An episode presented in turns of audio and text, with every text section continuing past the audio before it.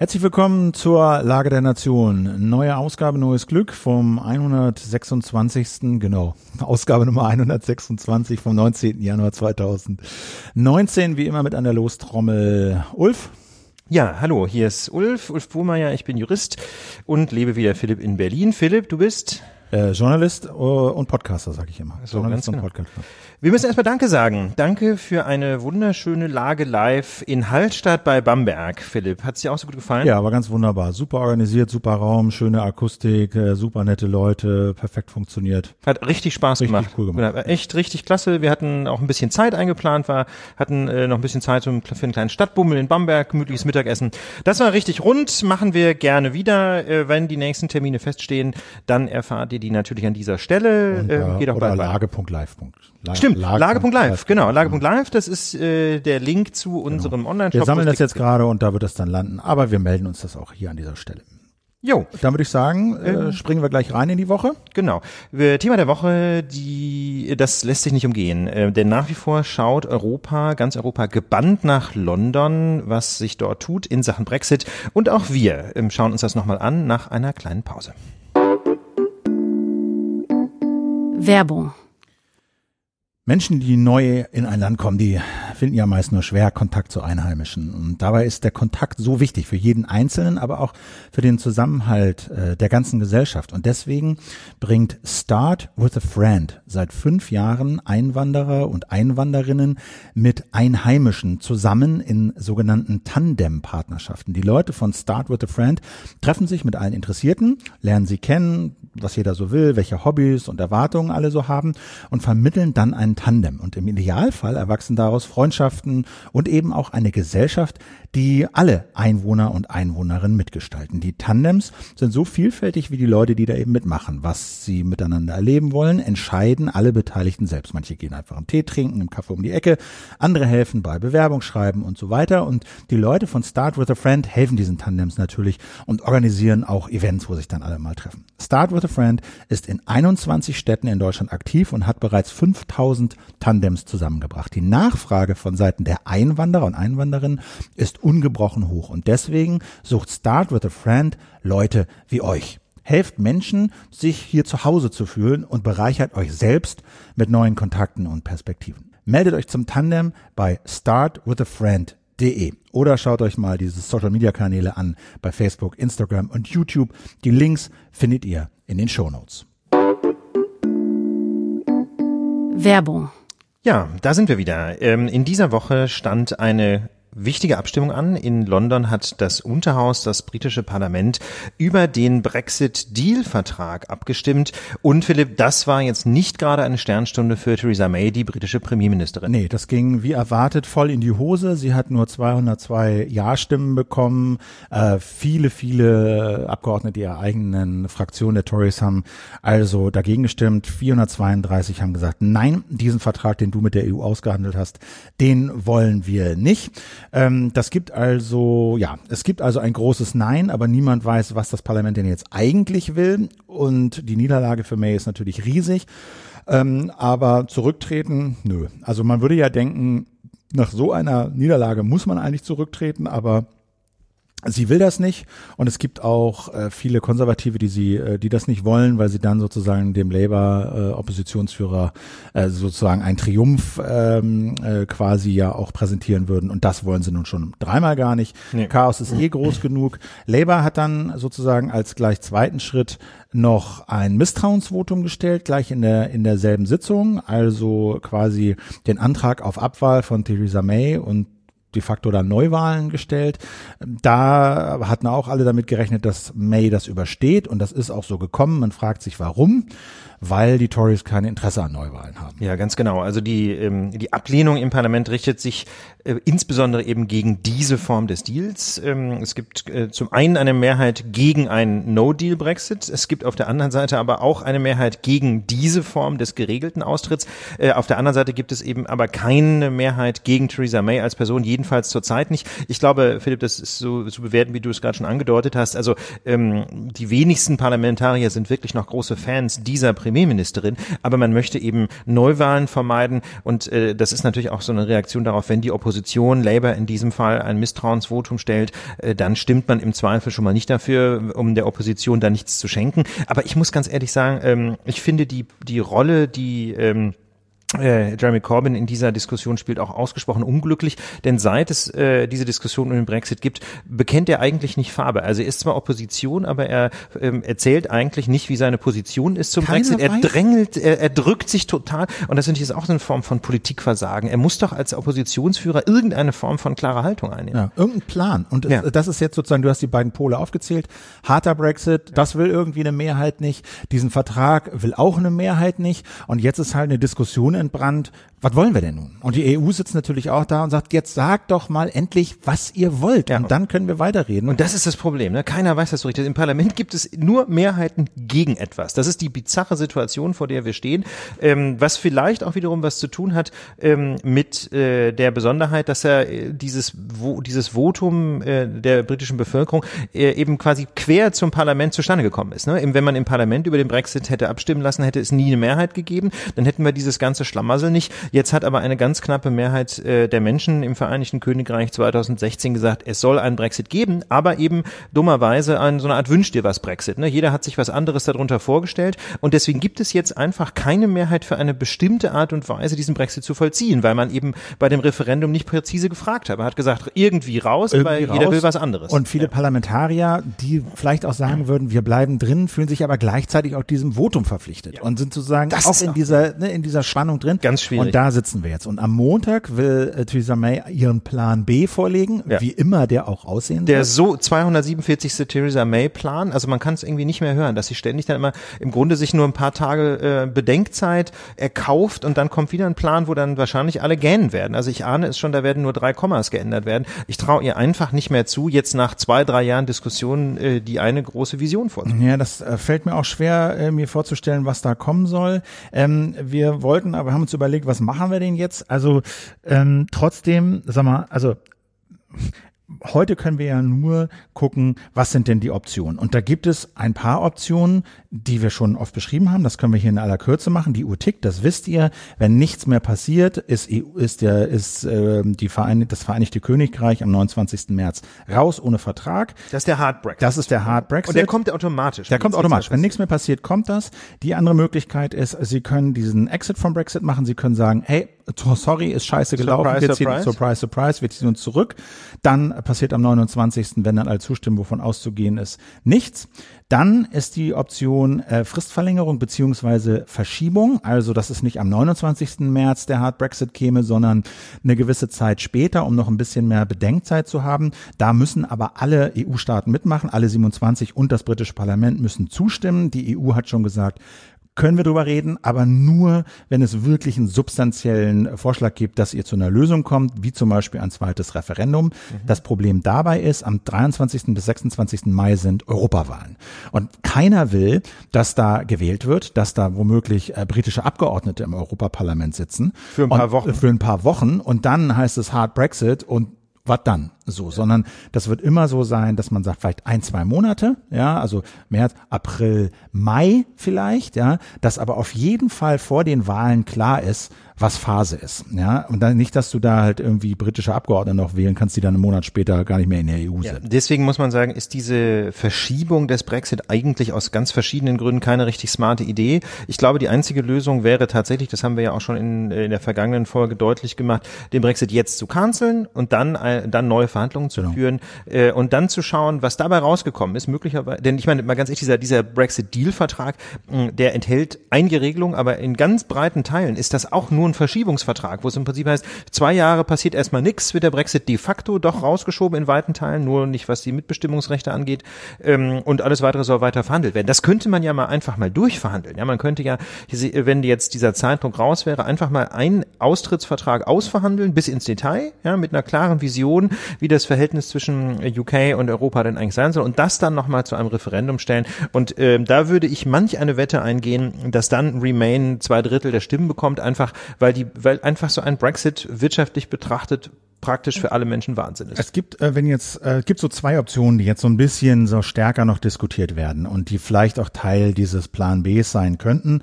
Das eine ist, äh, die Verein das Vereinigte Königreich bleibt in der Zollunion. Also das bedeutet, es gibt keinen freien Verkehr von Waren, Dienstleistungen und Personen mehr. Ja ja, aber es gibt auch keine Zölle an den einzelnen Grenzen zwischen Irland, Nordirland, zwischen äh, England und und äh, Vereinigte Königreich und der EU.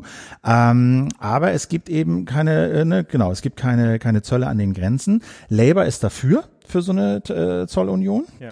Ähm, nur die Tories sind halt dagegen, strikt dagegen, weil das natürlich verhindern würde, dass äh, Großbritannien und die, das Vereinigte Königreich mit anderen Staaten eigene Handelsverträge abschließt. Weil mhm. du hast dann halt an den EU-Außengrenzen ein Zollregime. Und wenn Möbel aus China kommen, dann ist das egal, ob die in Litauen reingehen oder in Spanien oder in Frankreich. Zoll ist immer der gleiche. Mhm. Und wenn du jetzt anfängst, mit wenn, eigene Handelsverträge abzuschließen, das funktioniert natürlich nicht mehr. So deswegen sind die Tories bisher dagegen. Wenn May da was machen kann, wäre das eine Option, dass sie halt äh, äh, rausgehen, aber in der Zollunion zumindest noch drin bleiben, was so die, sag mal, viele Reibungsverluste, die wir oft gesprochen haben, angrenzen, Staus, Abfertigung, äh, Probleme für für Unternehmen etc. ein bisschen ein bisschen reduzieren würde. Ja, das andere Modell ist sozusagen, also Türkei beispielsweise ist so ein Modell. Das wissen viele ja auch nicht. Die sind in der Zollunion, ähm, also können zwischen EU und Türkei können halt die Waren hin und her gehen. Aber sie haben halt keine Arbeitnehmerfreizügigkeit und keine Warenfreizügigkeit, keine Dienstleistungsfreizügigkeit. Das andere Modell ist das sogenannte Norwegen-Modell. Muss man wissen, Norwegen, Königreich ist nicht Mitglied der Europäischen Union.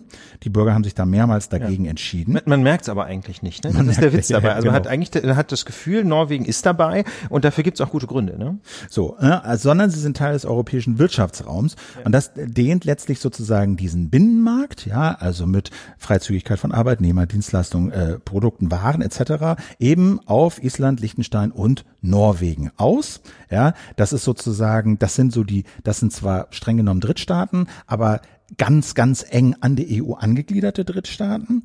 Und äh, das bedeutet, äh, dass quasi 80 Prozent der Binnenmarktvorschriften der EU in diesen Staaten gelten. Ne, es äh, sozusagen äh, gibt kein, zwar keine Zollunion, aber letztlich übernimmt Norwegen alle Regelungen aus der EU. Äh, sie haben kein Stimmrecht, aber zahlen. Also du bist sozusagen sehr, sehr, sehr eng dran. Ja. Ja, du übernimmst die Regelungen, ähm, du hast kein Stimmrecht, aber zahlst sozusagen deine, Mit deine Mitgliedsbeiträge. Und da fragt man sich, warum machen die das? Ganz einfach, weil sie Zugang zu diesem riesigen Markt haben. Aber, weil sie sehr ja. viel Geld verdienen können. Aber ich meine, ähm, da muss man sich natürlich vor Augen führen, dass dann ähm, Norwegen oder dass einfach de facto Norwegen in vielen Bereichen des Wirtschaftslebens kaum noch eine echte Demokratie ist, ne? weil die halt einfach in Europa nicht mitreden dürfen, auf der anderen Seite aber aus Brüssel äh, die, äh, die entscheidenden Regelungen zum Umgang zum Beispiel mit Waren und Dienstleistungen gefaxt bekommen. Ja, genau, das ist so ein, auch so ein, so ein, so ein Schimpfwort, Spitzname, Faxdemokratie. Ja. Na? Und ich meine, der ganze nicht Faxe-Demokratie, sondern ja, nicht Fax. Faxe ist noch ein bisschen schlimmer, ja. aber, aber Faxdemokratie ist auch schon ganz gut. Aber da muss man doch ganz ehrlich sagen, Philipp, wenn ich mir jetzt so die Position der Brexiteers ankommen, äh, anschaue, ne, soweit sich da überhaupt eine Position, eine klare klare Position in Großbritannien äh, erkennen ließ, ging es doch immer darum, mehr Selbstbestimmung, weniger von Brüssel reinreden lassen. Wir machen hier unser Ding, ja, wir schließen möglicherweise Handelsverträge, aber vor allem ging es doch auch darum, dass man sich in äh, einfach möglichst keine Rechtsnormen mehr aus Brüssel diktieren lassen wollte. Und da muss man sagen, das norwegische Modell würde dann doch alles nur noch schlimmer machen. Dann würde nämlich das Vereinigte Königreich genau so viele Normen aus Brüssel oder generell aus der Europäischen Union übernehmen müssen, aber könnte nicht mal mehr mitreden. Bislang ist es ja so, dass das Vereinigte Vereinigte Königreich häufig dann in den Verhandlungen in Brüssel auf der Bremse steht äh, und deswegen ganz Europa häufig etwas langsamer voranschreitet. Ähm, aber immerhin haben die Briten dann mitregiert ne, oder mitbestimmt. Und insofern muss ich ganz ehrlich sagen, also aus Sicht der, der Brexit-Befürworter wäre eine Regelung ähnlich äh, dem norwegischen Modell doch geradezu, äh, geradezu nur noch als zynisch zu bezeichnen. Absolut, absolut. Ich meine, jetzt muss man sagen, die Norweger, es gibt so ein paar Sektoren, die halt ausgenommen sind, die sie selber regeln dürfen, Fischerei und Agrar ja. zum Beispiel. Mhm. Da ne, ist halt ganz wichtig in Norwegen Fischerei Ähm, das wollen sie selber regeln. So, ähm, aber klar, ich denke auch. Also das würde mich sehr wundern, wenn wenn wenn wenn das Vereinigte Königreich sich auf so ein Modell einigt, quasi das Mhm. Mitspracherecht komplett abgeben. Ähm, ähm, sie dürfen, glaube ich, äh, also Norwegen ist ja nicht in der Zollunion, das heißt, sie dürfen eigene Zölle erheben und so. Aber aber das würde mich doch sehr wundern, wenn sie diesen Deal machen, den Norwegen, der für Norwegen, glaube ich, nur funktioniert, weil sie einfach eine relativ kleine Wirtschaft sind, die halt unglaublich profitiert von diesem Zugang zum riesigen europäischen Binnenmarkt, auf dem sie richtig Kohle verdienen können.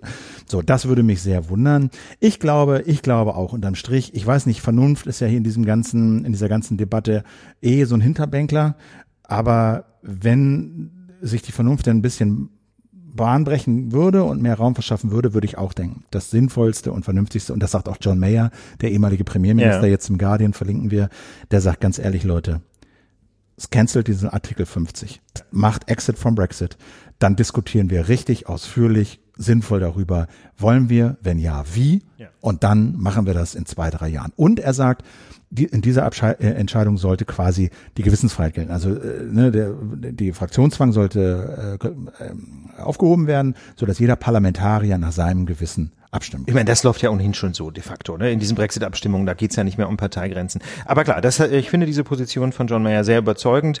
Ähm, und ähm, dann hätte man eben auch eine klare Grundlage für so eine Volksabstimmung. Ne? Dann kann man nicht so eine Art Wünsch dir was Referendum veranstalten, wo jeder letztlich auf diese Projektionsfläche Brexit ähm, drauf projizieren kann, was er gerne hätte, sondern dann weiß man konkret, ähm, worum es eigentlich geht. Interessanterweise ähm, ist es, äh, ist es ja auch so, dass, ähm, dass man durchaus so einen Vertrag jetzt verhandeln könnte, ohne dass der Artikel 50 gezogen ist. Also wir hatten da so einen Kommentar diese Woche bei uns in den, äh, bei uns im Blog, ähm, wo ich mich sehr gewundert habe. Da hat jemand behauptet, also äh, wenn man Artikel 50 zurückzöge, dann könnte nicht mehr verhandelt werden. Sehe ich überhaupt keinen Grund zu. Natürlich kann die EU, auch wenn es gerade kein, keine tickende Zeitbombe gibt, verhandeln. Warum denn nicht? Also natürlich kann man einen Ausstiegsvertrag verhandeln äh, und den dann zu einem, äh, zur, zur Diskussion stellen. Also oder, oder ich habe irgendwas völlig übersehen. Ich halte das für Quatsch. Warum soll man nicht verhandeln? Warum dürfen? soll man das nicht verhandeln dürfen? Verstehe ich auch nicht. äh, die, ich, äh, also das wäre die vernünftigste Variante. Ich glaube aber, zumindest die Buchmacher in, in Großbritannien, die ja auch immer, also quasi so Wetten annehmen, ne? Es ist ja Mhm. tatsächlich auch in, politikwissenschaftlich durchaus in bestimmten Bereichen eine valide Methode, um Wahrscheinlichkeiten für politische Ereignisse zu berechnen, Ja. indem man Wetten abschließt. Ja. und guckt, worauf setzen die Leute ihr Geld. So, Mhm. nicht nur ihre Meinung, sondern so ihr Geld.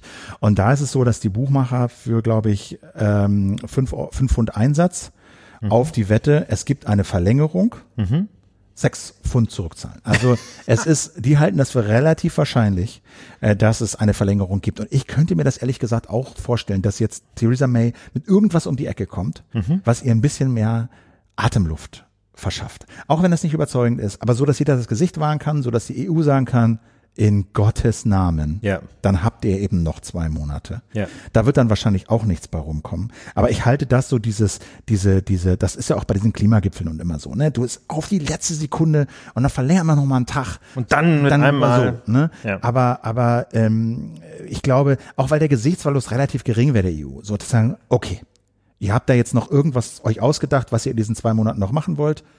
Sei es drum. Aber was soll es denn sein. Philipp? Ich Hast du eine es Idee? Hast du auch Nein, nicht, Ich ne? weiß es auch nicht. Also ich glaube, Wenn es, ja. es kann ja, es kann ja nur ein Referendum sein.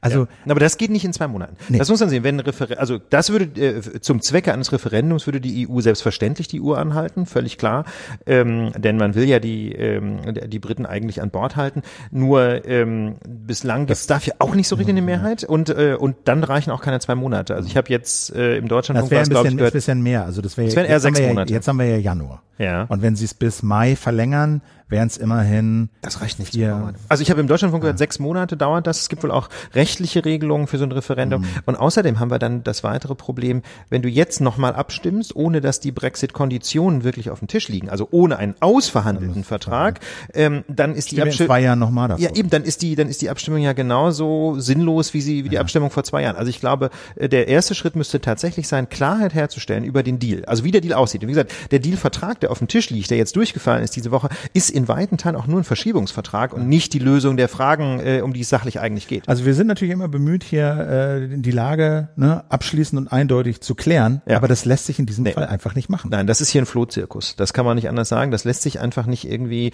äh, auf eine klare Formel bringen. Äh, auf der anderen Seite ist es aber wahnsinnig wichtig natürlich ähm, für den Bestand der Europäischen Union. Ich habe äh, gerade ähm, heute, wir nehmen ja am Sam Samstag auf, äh, ein ganz interessantes Statement gehört äh, von Joachim Lang, der ist Hauptgeschäftsführer ähm, des Bundesverbands der deutschen Industrie.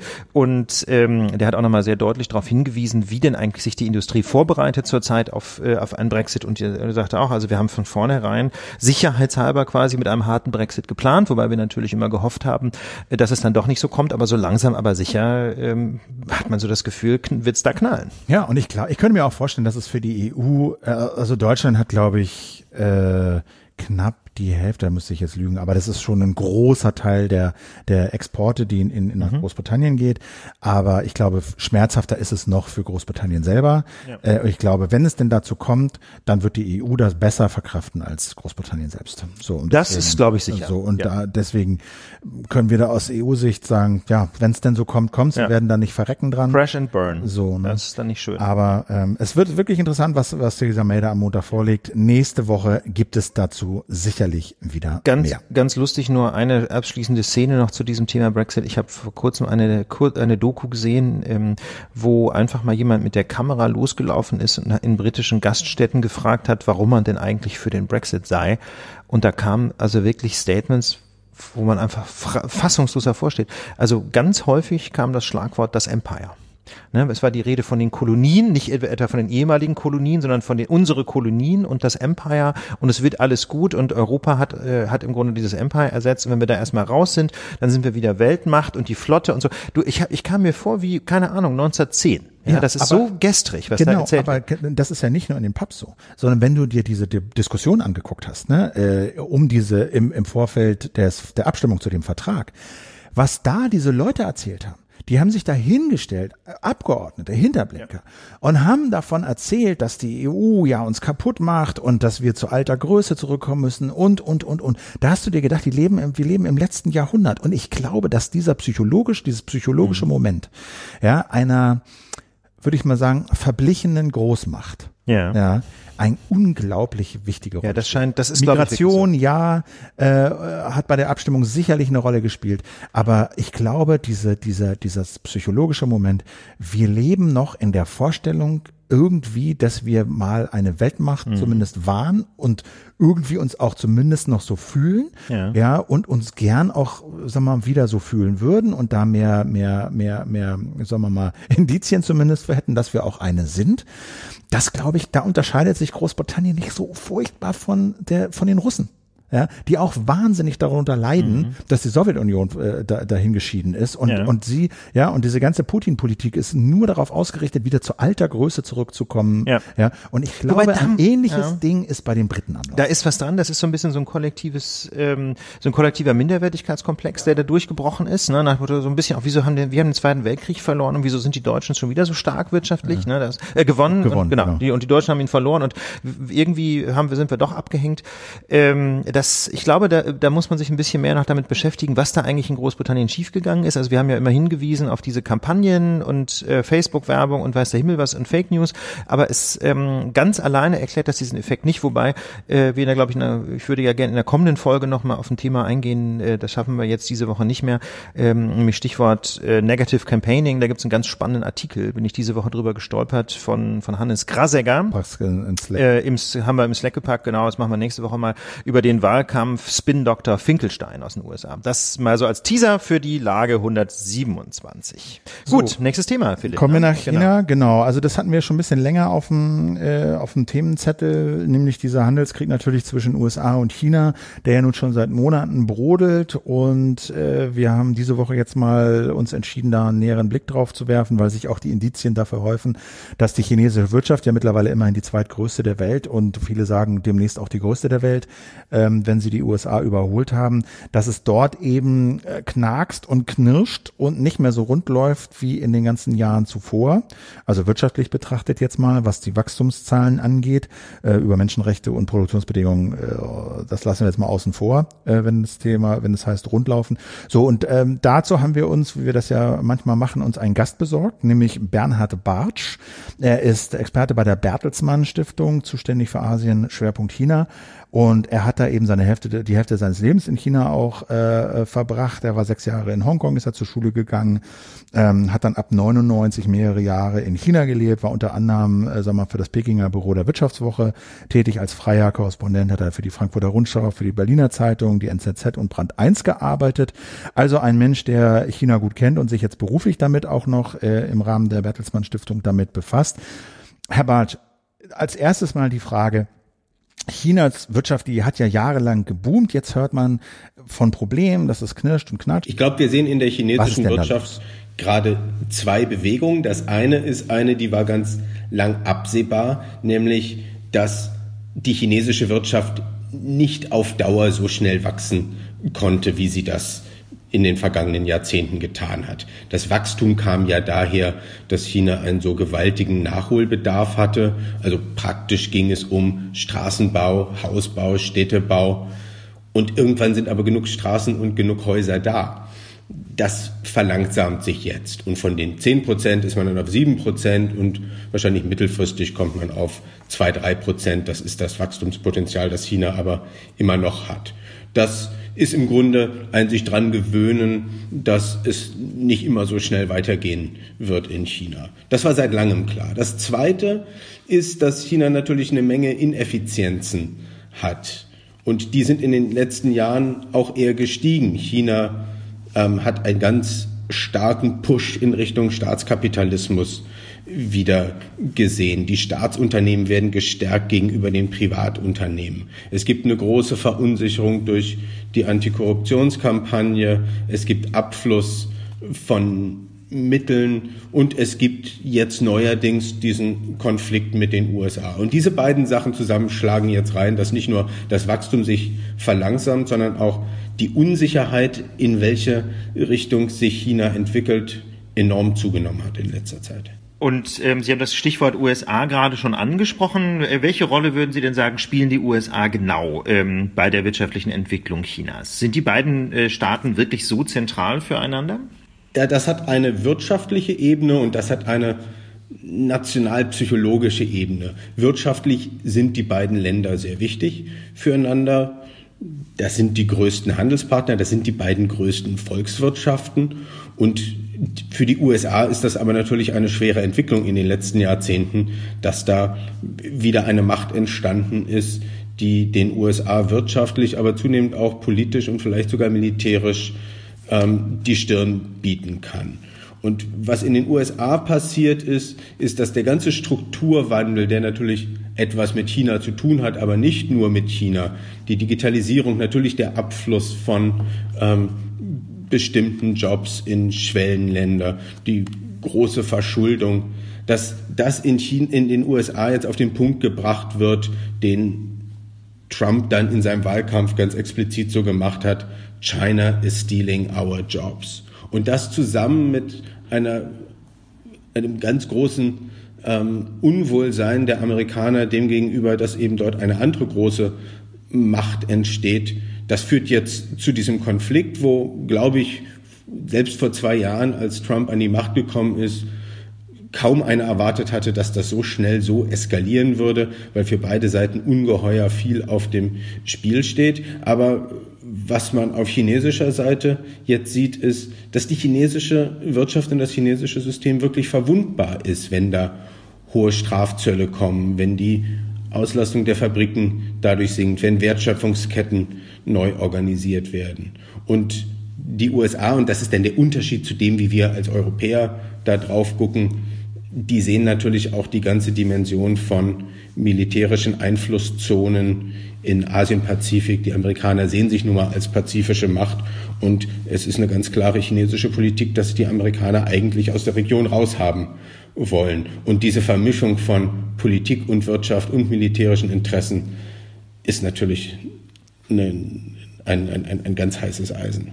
Jetzt poltert äh, Trump ja, dass die Chinesen die Jobs klauen, dass sie unfair handeln. Ist da gar nichts dran oder würden Sie aus Ihrer Perspektive sagen, auch die Chinesen äh, haben sich in bestimmten Punkten, sagen wir mal, zumindest in der Vergangenheit unfair oder merkwürdig verhalten und welche wären das?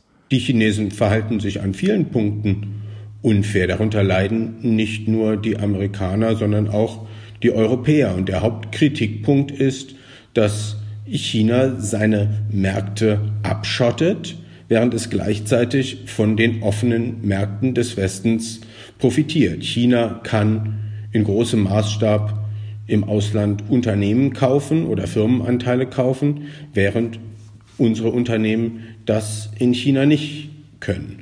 Und das hat ein, ein Ausmaß und ein Potenzial angenommen, wo nicht nur in den USA, sondern auch in Deutschland und, und Europa viele Unternehmen und Regierungen sagen, da kommen wir in einen wirklichen Systemwettbewerb. Was neu geworden ist in den Jahren ist, dass dieser potenzielle Systemwettbewerb, den viele in der Vergangenheit gesehen haben, dass China natürlich das Potenzial hat, groß und mächtig und herausfordernd zu werden, dass das jetzt offizielle chinesische Politik ist, dass es zum Beispiel eine chinesische Industriepolitik gibt, die Made in China 2025 heißt, in der China für viele Branchen, in denen westliche etablierte Wirtschaftsnationen traditionell stark sind, wo China sagt, dort wollen wir Weltmarktführer werden, koste es, was es wolle. Und das ist natürlich ähm, tatsächlich eine Kampfansage und ein Systemwettbewerb. China sagt zunehmend, dass es sich in die etablierten Global Governance Strukturen nicht einbinden lassen will, weil es die nicht anerkennt oder weil sie nicht den chinesischen Interessen dienen. Das ist aus chinesischer Sicht durchaus legitim, aber es ist aus westlicher Sicht auch legitim zu sehen, dass sich dort etwas verändert hat und wir da mitten in einem Systemwettbewerb stehen. Wie beeinflusst denn jetzt eigentlich dieser Handelskonflikt, der ja primär mal die Vereinigten Staaten und China betrifft, die Weltwirtschaft insgesamt und welche Auswirkungen ähm, sehen Sie da für die deutsche Wirtschaft? Ähm, öffnet sich da eher eine Nische, ja, dass also der, äh, dass also die Bundesrepublik vielleicht ähm, einen Teil dieses Handels übernehmen könnte, der jetzt eben weggebrochen ist zwischen den USA und China, äh, oder ist das eine unrealistische Vorstellung? Es gibt bestimmt einzelne Unternehmen, die hier und da profitieren. Aber im Großen und Ganzen ist das für die Weltwirtschaft eine ganz schlimme Entwicklung, weil sie sehr viel Unsicherheit schafft, weil sie international aufgebaute Zulieferketten zerstört, weil es Investitionen hemmt, weil Unternehmen sich einfach überlegen, warten wir mal ab, wie sich das entwickelt und in welchen Regionen ähm, wir, wir investieren. Das verlangsamt das, das Wachstum. Und Europa ist ja seinerseits auch Ziel von amerikanischen ähm, Sanktionen und, und, und Warnungen, was aus unserer Sicht unverständlich ist. Wir sind durchaus, glaube ich, im gleichen Boot, wenn es darum geht, China auszubalancieren und dafür zu sorgen, dass China sich an faire Wettbewerbsbedingungen hält, aber dass da die USA auch noch ein Keil zwischen die ähm, USA und Europa ähm, treiben, das, das ist da nicht besonders förderlich für die Geschichte. Also im Moment verlieren eigentlich alle ähm, davon und strategisch bedeutet das für uns in Europa aber, dass wir noch mal stärker zwischen beiden Seiten hin und her gezogen werden, dass natürlich beide Seiten uns auf ihre Seite ziehen wollen und uns unter Druck setzen. Und das ist ganz schwer, da eine Distanz zu beiden Seiten zu ziehen. Also in allen Unternehmen, mit denen ich rede und auch in der Politik ist das eine Phase einfach sehr großer Verunsicherung und das ist für die Wirtschaft nie gut. Ich würde, ich würde gerne noch einmal einhaken äh, bei dem Stichwort Weltwirtschaft. Ähm, und zwar haben Sie gerade dargestellt, ähm, dass diese Zölle, die gerade verhängt worden sind im Zuge dieses, manche sprechen ja von einem Handelskrieg zwischen den USA und China, äh, dass die sich sehr negativ auswirken auf die Weltwirtschaft. Auf der anderen Seite gibt es aber natürlich auch Stimmen, ähm, die Zölle jedenfalls nicht grundsätzlich für problematisch halten. Äh, die Überlegung könnte da zum Beispiel sein, dass Zölle durchaus geeignet sein können, unterschiedliche Standards auszugleichen, also insbesondere unterschiedliche unterschiedliche Sozialstandards. Ähm, sehen Sie das ähm, auch so? Also gibt es durchaus legitime Anwendungsfälle ähm, für Schutzzölle zum Beispiel oder halten Sie das generell für problematisch? Nein, Zölle haben natürlich Funktionen und in, in Fällen, wo tatsächlich der Wettbewerb verzerrt wird, sind Zölle ein, ein legitimes Mittel, um da eine gewisse Wettbewerbsgleichheit wiederherzustellen. Das große Problem ist, dass dieser Wettbewerb so verzerrt wird, dass jetzt so ein Schritt nötig geworden ist, wobei einzelne Sanktionen dann bestimmt auch sehr politisch motiviert und gar nicht unbedingt immer wirtschaftlich zu begründen ähm, sind. Aber das große Problem ist, dass eigentlich allen klar ist, dass offene und freie Märkte für alle gut sind. Und das ist etwas, was so auf der rhetorischen Ebene auch die Chinesen seit, seit langer Zeit sagen, aber das, was tatsächlich passiert, ist dann eben etwas anderes. Und das macht es aber, die jetzige Situation, dieser Handelskonflikt macht es ungeheuer schwer, da wieder zu Strukturen zu finden, die den internationalen Handel und die Weltwirtschaft, es geht ja nicht nur um Handel, es geht auch um Technologietransfer und um Investitionen, das jenseits bilateraler politischer Kämpfe zu strukturieren. Die Welthandelsorganisation hat in diesem ganzen Konflikt ja leider so gut wie keine Rolle dabei. War das eigentlich eine gute Idee, den Welthandel eben in multilateralen Strukturen zu verankern und da einen Interessensausgleich herzustellen? Wie geht denn das jetzt weiter? Was denken Sie denn? Also wie jetzt momentan sind halt diese Zölle verhängt auf viele Waren. Ähm, das haben Sie gesagt. Das behindert den Warenfluss, das behindert die Handelsketten, das macht die Firmen unsicher, das treibt die Kosten nach oben. Aber wie geht's Ihnen jetzt weiter? Wo ist die Lösung? Zwei mögliche Szenarien im Moment. Das eine ist, dass die USA und China zu irgendeiner Form von Deal kommen der wahrscheinlich ein bisschen ein fauler Deal ist, weil er die Grundprobleme gar nicht aus der Welt räumt, aber weil beide Seiten merken, dass die politischen Kosten und die wirtschaftlichen Kosten so hoch sind, ähm, dass man diesen Streit schnell beenden sollte. Da wird im Moment viel drum diskutiert. Und das wäre natürlich an sich auch ein gutes Zeichen, wenn diese Eskalationsspirale jetzt aufhört. Das andere Szenario ist aber, dass dieser Konflikt durchaus noch eine Zeit weitergeht. Denn was auf amerikanischer Seite dahinter steht und wo wir Europäer in gewisser Weise vom Ansatz gar nicht mal dagegen sind, auch wenn wir die Mittel überhaupt nicht mögen, ist, dass die Amerikaner ein Stück weit eine, eine größere Unabhängigkeit von der chinesischen Wirtschaft vorantreiben und versuchen, die Amerikaner nennen das Hardwiren, ja, also wirklich Strukturen zu verankern, in denen die amerikanische Wirtschaft weniger verzahnt und vernetzt ist mit der chinesischen. Dafür müssen sie diesen Konflikt eine Zeit lang aufrecht erhalten, um wirklich die Unternehmen dazu zu bringen, längerfristig ihre internationalen Zulieferketten zum Beispiel anders zu strukturieren und China da nicht mehr so eine, eine zentrale Rolle zu geben. Beides aus unserer Sicht keine besonders hoffnungsfrohen Szenarien, die darauf schließen lassen, dass wir da jetzt in einem Jahr oder zwei wieder in ganz gemütliches Fahrwasser kommen und alles gut wird. Das, dieser Konflikt wird uns noch eine ziemlich lange Zeit begleiten. Ich möchte gerne noch ein, äh, auf ein konkretes Beispiel für diesen Konflikt äh, zu sprechen kommen, äh, das, glaube ich, auch eine ganze Menge Dimensionen hat, nämlich das Stichwort Huawei. Das ist ein chinesischer IT-Konzern, der insbesondere im Bereich ähm, LTE-Sticks, äh, mobile WLAN-Router äh, den Kundinnen und Kunden bekannt ist, aber der eben auch Ausrüstung für Mobilfunknetze zum Beispiel produziert. Ähm, da gibt es einen ziemlich offenen Konflikt, insbesondere zwischen den Vereinigten Staaten und der Firma Huawei. Hintergrund ist ähm, dass es die Besorgnis gibt in den Vereinigten Staaten, äh, dass ähm, diese Hardware von Huawei ähm, sich zugleich eignet, zum Beispiel um Telefongespräche mitzuschneiden oder um andere Spionageaktionen zu starten. Wie schätzen Sie das ein? Ähm, ist Huawei tatsächlich im Grunde so eine Art Fuß in der Tür unserer Telefonsysteme, um uns auszuschnüffeln? Hat Huawei solche Ideen oder müssen Sie das möglicherweise sogar unter dem Druck der chinesischen Regierung? Haben Sie da einen Einblick? Wie würden Sie das bewerten? Ich bin selber kein technischer Experte, aber was technische Experten mir sagen, ist zum einen, dass es bisher keine Beweise gibt, dass Huawei tatsächlich seine Technologie, die es im Westen verkauft hat, genutzt hätte, um Informationen abzusaugen. Das andere, was Experten sagen, ist aber, dass die Tatsache, dass das bisher geschehen ist, überhaupt nicht bedeutet, dass es nicht in Zukunft auch geschieht.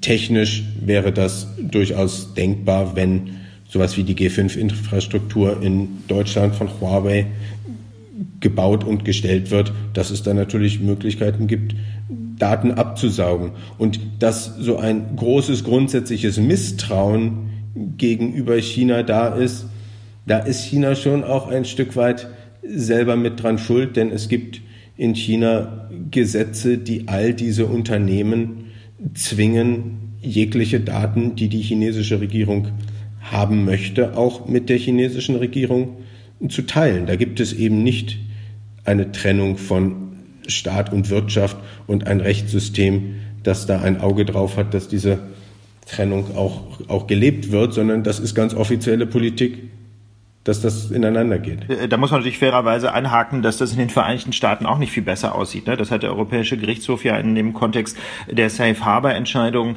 ähm, vor etwa zwei Jahren schon ausdrücklich festgestellt, dass eben auch in den Vereinigten Staaten es sehr weitreichende Möglichkeiten gibt, für staatliche Stellen auch private Akteure einzubinden, äh, um zum Beispiel ähm, Internetdaten rauszugeben. Ne? Also ich kenne jetzt persönlich kein Beispiel, wo die amerikanische Regierung einen Hardwarehersteller dazu verpflichten könnte, aber jedenfalls im Bereich Bereich ähm, von Internetdienstleistungen, Stichwort Facebook und Twitter zum Beispiel, gibt es da sehr weitreichende Möglichkeiten. Ne? Das ist jetzt also auch den Demokratien des Westens nicht völlig fremd, äh, Privatunternehmen für Spionagezwecke äh, zu verpflichten.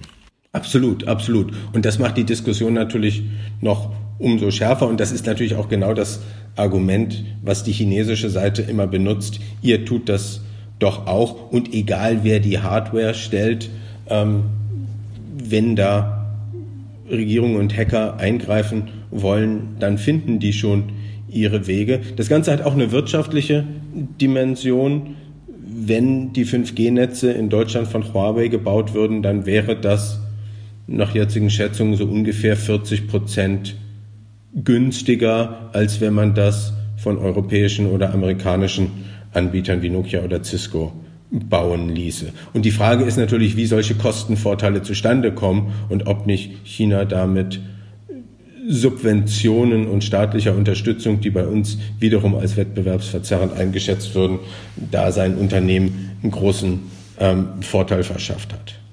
Ähm, vielleicht letzte Frage noch. Ähm, ich weiß nicht, war es die Chefin von Huawei, die in Kanada festgenommen wurde auf, auf Gesuchen der USA? Zumindest ein Vorstandsmitglied. Wie ist das denn? Die ist ja mittlerweile... Die Finanzchefin. Finanzchefin, ne? die ist ja mittlerweile wieder auf freiem Fuß. Wie, wie, wie war das einzuschätzen? Welche Bedeutung hat das? Der Fall ist ja noch nicht fertig. Die Frau ist ähm, auf freiem Fuß, aber darf Kanada nicht verlassen und es droht ein Auslieferungsverfahren in die USA, die sie wegen persönlicher, persönlich begangener Wirtschaftsverbrechen anklagen möchten. Der Fall von Frau Meng ist auch wieder so ein Thema, was, was Teil eines Deals zwischen den USA und China werden könnte. Denn für China ist das natürlich eine Katastrophe, dass chinesische Top-Manager international nicht mehr frei sich bewegen können und die USA ein solches Mittel einsetzen, die festzusetzen und ausliefern zu lassen. Gleichzeitig ist das, was die chinesische Seite dann getan hat, nämlich Kanadier festzusetzen, kanadische Geschäftsleute, kanadische Thinktanker ähm, und die verschwinden zu lassen, so wie eben sowas in China passiert. Das ist ein Signal, das katastrophal ist. Das ist das ist eine Geiselnahmesituation und, und im Grunde ein, ein beidseitiges Geiseldrama, was sich da entwickelt, was wiederum für beide Seiten nicht nur Vertrauen verstört, sondern auf chinesischer Seite durch die, durch die extreme ähm, ähm, Willkür, mit, mit der da eben Thinktanker ähm, festgesetzt werden, jetzt eine ganz große Unsicherheit schafft. Möchte man in diesem Land eigentlich ähm, selber sein und Geschäfte machen und sich darauf verlassen, dass das Rechtssystem halbwegs gilt. Tut es nämlich leider nicht. Genau, ich habe eine Frage noch und zwar, ähm, die ist so ein bisschen auf einer Metaebene. Also äh, wenn wir Interviews machen mit, äh, sagen wir mal, ja, unseren Interviewgästen, dann fragen die Hörer immer gerne, ja, woher kommen die denn, was für eine Institution vertreten die denn? Und äh, wir hatten ja auch schon ein, zwei Interviews, glaube ich, mit Vertretern aus der Bertelsmann Stiftung und da kommt dann immer so der Einwand, ja, die sind ja interessengeleitet und ist eine Industriestiftung. Können Sie mal erzählen, äh, wie das, ob das, äh, sagen wir mal, diese, diese Konstruktion der Bertelsmann Stiftung, wie die so Ihre Arbeit und den Inhalt Ihrer Arbeit beeinflusst? Also die Bertelsmann Stiftung ist vom Bertelsmann Konzern formal und rechtlich ganz unabhängig. Die Verbindung besteht darin, dass die Familie Mohn als Eigentümerfamilie des Bertelsmann Konzerns in den vergangenen Jahrzehnten ungefähr drei Viertel der Bertelsmann Anteile in die Stiftung eingebracht hat und die Bertelsmann Stiftung lebt von den Dividenden des äh, Bertelsmann Konzerns. In der Arbeit ist die Bertelsmann Stiftung aber unabhängig und wir arbeiten auch an vielen Themen, die über die sich der Konzern gar nicht mal so unmittelbar freuen würde, dass wir daran arbeiten. Aber es, es gibt ein Kuratorium und übrigens in Deutschland auch eine, eine sehr strenge Stiftungs- und Gemeinnützigkeitsaufsicht, die dafür sorgt, dass es da wirklich keine unerlaubten Interessensverbindungen gibt. Das natürlich bei einer so großen Stiftung, die im politischen Bereich aktiv ist und im wirtschaftlichen Bereich aktiv ist, von der Öffentlichkeit da sehr genau drauf geschaut wird. Ähm, das ist natürlich und das ist auch, auch völlig, völlig gerechtfertigt, aber in den gut fünf Jahren, in denen ich dort arbeite, kann ich für die Themen, an denen ich arbeite und wo ich es sehe, mit sehr gutem Gewissen sagen, dass es da keine ähm, Verbindung oder unerlaubte Einflussnahme des Konzerns auf das gibt, womit sich die Stiftung beschäftigt. Ja, vielen Dank für das Gespräch. Das war im Gespräch mit der Lage der Nation Bernhard Bartsch. Er ist Senior Expert der Bertelsmann Stiftung, zuständig für Asien und mit Schwerpunkt in China. Vielen Dank, dass Sie heute Zeit für uns hatten. Love Parade, da haben wir auch damals, würde ich schon fast sagen, ne? Ja. Schon ewig her. Da haben wir in der Frühphase der Lage der Nation, ja. das muss so im Sommer 2016 gewesen sein, immer länger drüber gesprochen oder so, nee, es war sogar noch viel früher. Ich lese hier gerade im Pad, im April 2016, da hat nämlich schon das Landgericht Duisburg ähm, das Verfahren nicht eröffnet. Muss man sagen, was ist passiert? Love Parade. Ja, genau, was ist passiert? Äh, wir blicken zurück in den Juli 2010. 21 Menschen sind damals gestorben in Duisburg bei äh, der Love Parade. Das war also die so und so vielte Auflage dieses Techno-Festivals. Mehr als 600 Menschen wurden damals verletzt. Achteinhalb Jahre ist das jetzt her. Ne? Genau, genau, achteinhalb Jahre. Und es gibt bis heute, wenn man ehrlich ist, kaum eine juristische Aufarbeitung. Es gibt so ein paar zivilrechtliche Klagen. Es gibt aber bis heute aus der strafrechtlichen Perspektive kein Urteil. Wie gesagt, 21 Menschen gestorben, 600 Menschen wurden verletzt und kein Strafurteil. Das, Ganz kurz. Ja? Erklär noch mal ganz kurz in zwei Sätzen. Was ist der Unterschied zwischen Zivil- und Strafrecht? Oh, das ist natürlich ein in zwei Sätzen. Ja, in zwei in Sätzen bedeutet das Zivilrecht bedeutet Schadenersatz einer Person, Geld gegen zum Beispiel den Organisator dieser Love Parade, während es beim Strafrecht primär mal darum geht, äh, ob jemand an etwas schuld ist und dafür bestraft werden muss. Geldstrafe, Freiheitsstrafe. Das sind die Grundgedanken. Man kann inzwischen auch im Strafverfahren Schadenersatzansprüche geltend machen. Deswegen verschwimmen die Grenzen so ein bisschen. Aber die Grundidee ist im einen, ist jemand jemand privat, äh, der Kläger, die Klägerin möchte Geld haben oder einen anderen Anspruch verfolgen im Strafverfahren, ist grundsätzlich die Konzentration der Staat klagt jemand an. Deswegen kann man auch nicht sagen, dass man im Strafverfahren jemanden verklagt. Das gibt es im Prinzip so nicht. Ach, der, der, Staat, Staat klagt erhebt, an, an, nee, er, genau, erhebt äh, Anklage, Anklage genau, genau und im an. Zivilrecht ist es denn, wenn ich äh, wenn ich Schadensersatz bekomme, ist das dann immer auch äh, sagen wir mal, ist Voraussetzung eine Straftat? Nein, nein, nein. Es gibt ganz viele Fälle, wo man zivilrechtlich Schadenersatz verlangen kann, zum Beispiel wegen einer Vertragsverletzung, äh, wo das Strafrecht zunächst mal nicht mitspielt. Ähm, auf der anderen Seite ist es so, dass die meisten Straftatbestände auch unmittelbar zu Schadenersatzansprüchen führen. Also da gibt es so eine Kopplung. Ähm, es gibt im, im, äh, im BGB einen Paragraphen, der dazu führt, dass die meisten Straftaten unmittelbar auch einen zivilrechtlichen Schadensersatzanspruch okay. auslösen. Aber nicht immer aber nicht andersrum. andersrum. Im andersrum eher nee, grundsätzlich nicht. Das ist die Idee dahinter ist, nennt man so schön den fragmentarischen Charakter Charakter des Strafrechts. Das Strafrecht soll nicht alles unter Strafe stellen, was vielleicht nicht optimal gelaufen ist, sondern das Strafrecht soll eigentlich äh, sich beschränken auf besonders schwere Verletzungen so sozialethischer Standards. Ne? Das Strafrecht ist ein bisschen okay. ausgefranst. Wir haben manche Straftaten, bei denen es wirklich nicht mehr um schwere, schweres Unrecht geht, Stichwort Schwarzfahren. Aber im Großen und Ganzen ist die Idee mal jedenfalls gewesen, das Strafrecht nur für die richtig harten Fälle zuständig. Okay. Gut, hier also sind wir jetzt beim Strafrecht. Und da äh, gab es oder ne, gab es auch einen oder gibt es immer noch ein Gerichtsverfahren? Ja, genau. Ähm, der, Hintergrund ist äh, eben wie gesagt dieser Unglücksfall ähm, bei der Love Parade, wo man sich die Frage stellen kann: Ist das jetzt wirklich einfach nur Schicksal gewesen oder ähm, gab es da tatsächlich Fehler bei der Planung, bei der Organisation? Äh, ich meine, man kann sich vorstellen, das ist ein Massenevent, da kommen viele tausend Menschen äh, und solche Menschenströme, die müssen natürlich organisiert sein. Man nennt das Norddeutsch Crowd Management. Ne? Das haben wir gerade noch gesehen, Philipp, als wir vor ein paar Wochen in Hamburg, äh, Quatsch in in, in Leipzig waren beim Chaos Communication Congress, da ist es nämlich auch so, bei den großen Sälen gibt's halt einen Weg, wo man reinmarschiert und einen Weg, wo man rausmarschiert, einfach damit die Menschen sich nicht entgegenkommen und da irgendwie keine, keine Knäuel entstehen. Ähm, genau diese, diesen Grundgedanken, den der CCC hier verfolgt hat äh, in Leipzig, den hat offenbar, wir waren ja nicht dabei, die Orga damals in Duisburg verletzt. Es gab ähm, eben nur einen Zugang und Abgang. Das war so ein großer Tunnel äh, und aus der Mitte des Tunnels quasi führte eine Rampe auf das Festivalgelände. Und manches spricht dafür, um es mal ganz vorsichtig zu sagen, dass der Zugang über den Tunnel schon mal keine richtig smarte Idee war ähm, und es dann auch ein Problem war, dass man keine Einbahnstraßen eingerichtet hat und dass schließlich diese Rampe viel zu eng war, ähm, um den Zu- und Abgang ähm, zu dem Gelände da genau, zu organisieren. Genau, halt ein Quetschen, Panik äh, und da war, sind eben Menschen umgekommen und sehr, sehr viele verletzt worden. Genau. Und jetzt gab es sozusagen 2014 Anklage wurde erhoben gegen zehn Personen. Richtig. Vier Mitarbeiter Vier des Veranstalters, ne, sechs der Stadt Duisburg äh, wegen fahrlässiger Tötung und fahrlässiger Körperverletzung. Äh, Verletzung. Genau. Und im April 2016 wurde diese Anklage nicht zugelassen. Ganz genau. Das, ähm, das, äh, das hatten wir damals nämlich in der Lage, deswegen erinnern wir uns dran, das war eine unserer ersten Folgen. Das muss man sich so vorstellen, die Staatsanwaltschaft schickt eine Anklageschrift ans Gericht und dann hat das äh, Gericht die Aufgabe zu prüfen, ob es diese Anklage überhaupt zur Hauptverhandlung zulässt. Und das macht man dann, wenn man davon ausgeht, dass eine hinreichende Wahrscheinlichkeit gibt für eine Verurteilung. Also es muss nicht, äh, nicht hochwahrscheinlich sein, aber jedenfalls äh, mehr als 50 Prozent. So als Faustformel. Das Gericht hat ähm, im April 2016 diese Anklage nicht zugelassen, ist davon ausgegangen, es ist nicht wahrscheinlich, dass sie zu einem äh, zu einer Verurteilung kommen können. Die Staatsanwaltschaft hat aber Rechtsmittel äh, dagegen eingelegt und so kam es dann im Dezember 2017 also vor gut einem Jahr, zum Beginn der Hauptverhandlung. Gleich ähm, von Anfang an wurden 111 Verhandlungstermine festgesetzt und wegen des großen Interesses an dem Verfahren und auch der vielen Verfahrensbeteiligten ähm, kann das Verfahren auch nicht im normalen Gerichtsgebäude stattfinden, sondern auf einem Messegelände. Gut, jetzt hat man also gut ein Jahr verhandelt.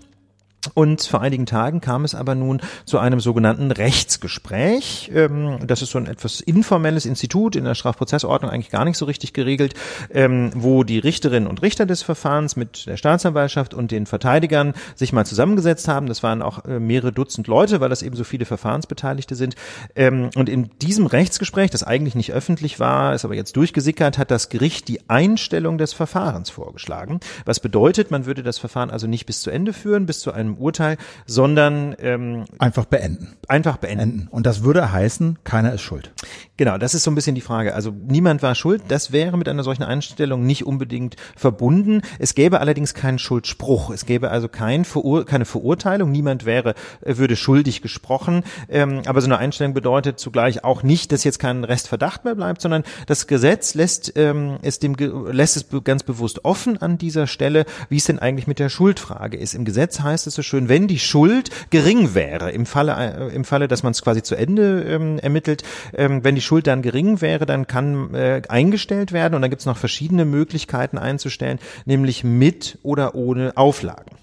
Das heißt also, die Frage ist, ob einfach nur so eingestellt würde, das wäre dann nach 153 der Strafprozessordnung, oder ob zunächst mal vorläufig eingestellt würde, nach 153a der Strafprozessordnung mit, Auflagen, mit Auflagen. Wie das, zum Beispiel? Das ist typischerweise ähm, eine Geldauflage, ja, dass man also binnen, äh, binnen einer bestimmten Frist, zum Beispiel sechs Monate, einen bestimmten Geldbetrag an eine gemeinnützige Organisation zahlen muss. Das äh, haben wir zum Beispiel bei der Gesellschaft für Freiheitsrechte auch.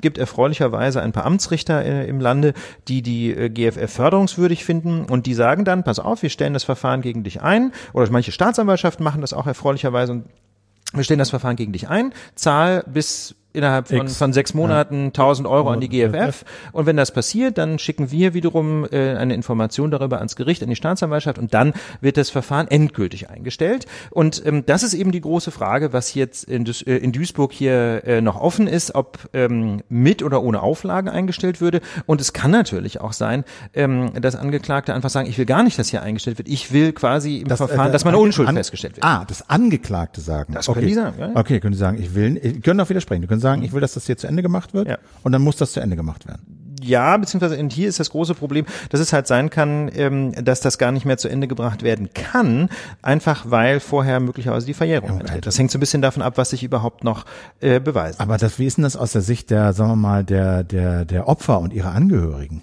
Also, die müssen doch, die springen doch am Achteck wahrscheinlich. Das ist äh, natürlich eine große Frage, aber ähm, Man ob- stell mal ja. vor, dein Sohn oder deine Tochter Ja. kommt da um bei einer offensichtlich schlecht organisierten Massenveranstaltung. Ja. Und es heißt am Ende, live with it.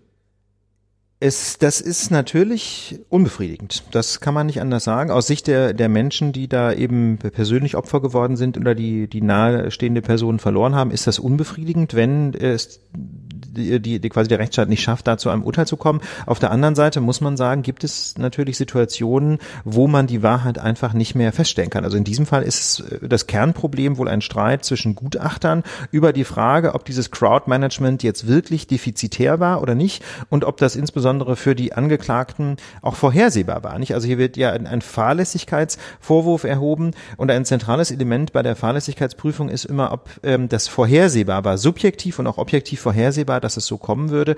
Ähm, und da sind sich die Gutachter eben überhaupt nicht einig. Es gibt also Crowdmanagement ist wie das wie bei wie so vieles inzwischen eine Spezialwissenschaft und da sind sich die Experten nicht einig, ob das jetzt tatsächlich falsch war. Ich gebe dir recht, Philipp, das sieht von außen äh, wirklich dilettantisch aus, wie das geplant war, aber niemand weiß es so richtig. Und äh, weiß man denn, also, du sagst ja immer, wir kennen die Akten nicht und so, aber ist das denn irgendwie nachvollziehbar, dass das Gericht diesen Vorschlag macht, basierend auf dem, was da bisher bei der Beweisaufnahme rumgekommen ist? Ich war jetzt nicht im Saal, Ja. das muss man immer dazu sagen. Wir haben das Verfahren nicht im Detail verfolgt. Ich traue mir wirklich kein, äh, keine Entscheidung darüber zu, ob das quasi dem, dem Stand der Ermittlungen entspricht. Ich sehe nur die große Gefahr, dass ähm, hier möglicherweise die absolute Verjährung eintreten könnte. Ja, ich, wenn ich das richtig gesehen habe, sind das zehn Jahre. Das heißt, die wären im Sommer 2020 abgelaufen. Bis dahin müsste ein rechtskräftiges Urteil ergangen sein, ähm, äh, oder jedenfalls mal ein Urteil ergangen sein. Und ich bin mir nicht ganz sicher, ähm, ob das zeitlich noch realistisch Und ist. Möglicherweise ist es einfach so, dass denen die Zeit davon läuft. Und hier gibt es jetzt, gibt es denn, also, sagen wir mal, wer ist denn hier der, der, der, der Kläger? Die Kläger sind die Opfer und ihre Angehörigen. Nee, die Stadt. Der Staat. Wie gesagt, der wir haben. Strafverfahren. Ach so, okay, genau. Also wir haben Strafverfahren, deswegen macht Also es die gibt natürlich Nebenkläger, das macht die Sache ein bisschen komplexer. Neben aber- der, aber gibt's denn jetzt, wenn das Gericht sagt, okay, wir stellen ein, gibt's da Rechtsmittel? nee, Also das ist dann durch. ja, dann ist es durch.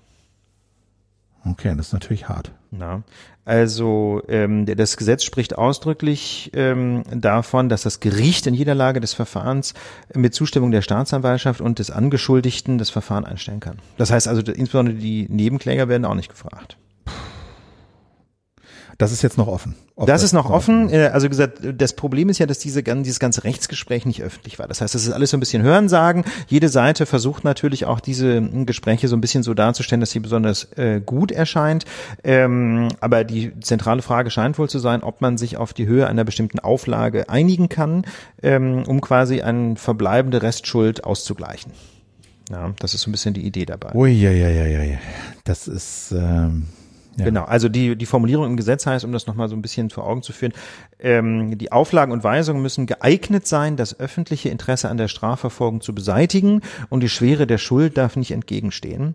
Und das ist natürlich eine Formulierung, die man sich in, gerade in diesem Kontext bei 21 Toten auf der Zunge zergehen lassen muss. Nicht? Die Schwere der Schuld darf nicht entgegenstehen. Auf der anderen Seite wird den Angeklagten natürlich hier auch kein äh, Vorwurf gemacht, dass sie vorsätzlich gehandelt hätten, sondern es soll ja eben ein fahrlässige, eine fahrlässige Körperverletzung gewesen sein oder jedenfalls auch eine fahrlässige Tötung.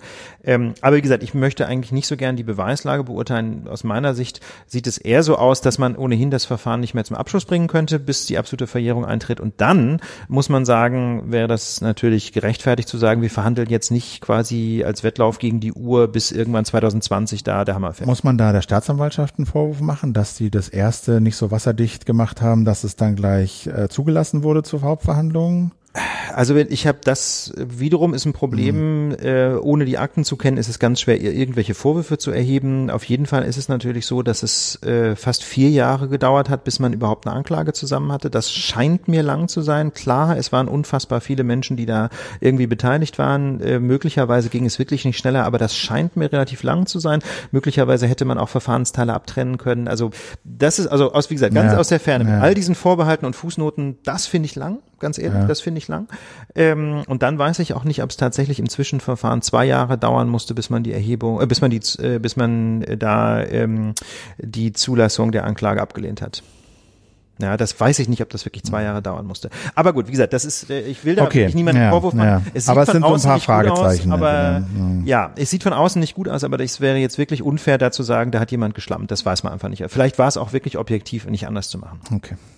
Ähm, wir blicken nochmal auf die Kohlekommission. Da haben wir letztes Jahr uns auch schon öfter mal äh, diesem Gremium gewidmet. Das ist so eine Kommission, die von der Regierung äh, einberufen wurde mit zahlreichen Experten, Umweltschützern, äh, Politikern, äh, Landespolitikern etc., die äh, einen Plan für den Kohleausstieg, äh, sagen wir mal, vorliegen sollen, Szenarien vorliegen sollen. Also A, welche Meiler sollen müssen man abgeschaltet werden und was sollen die betroffenen Länder dafür als Entschädigung bekommen, sagen wir mal, neben Forschungseinrichtungen, Behörden eben auch Geld.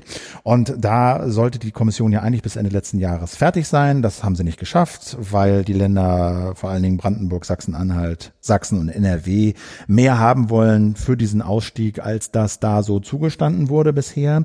Jetzt gibt's aber zwei Deadlines oder zwei Ereignisse, die uns dazu zwingen, das nochmal zu besprechen. Das eine ist, die letzten Sitzungen rücken näher. Die sind nämlich am 25. Januar und 1. Februar. Das sollen dann die wirklich definitiv letzten Sitzungen sein. Und diese Woche Woche hat Angela Merkel sich des Themas angenommen und gesagt, Leute, äh, wir müssen jetzt hier mal zum Punkt kommen und ähm, hat das so ein bisschen, wie das immer so heißt, zur Chef- oder Chefin-Sache gemacht und ähm, hat also mit den Ministerpräsidenten und einigen anderen Politikern sich zusammengesetzt und gesagt, so, was wollen wir denn jetzt hier machen? Und da geht es natürlich erstmal um die, bei, äh, ums Geld, wie so ganz oft. Äh, Finanzminister Olaf Scholz, der hatte erst gesagt, so, ja, Leute, 1,5 Milliarden, das wäre so was, hier vorgesehen ist als Entschädigung, äh, wenn bei euch quasi die Braunkohle nicht mehr abgebaut wird, wenn äh, die Meiler stillgelegt werden und auch Arbeitsplätze verloren gehen.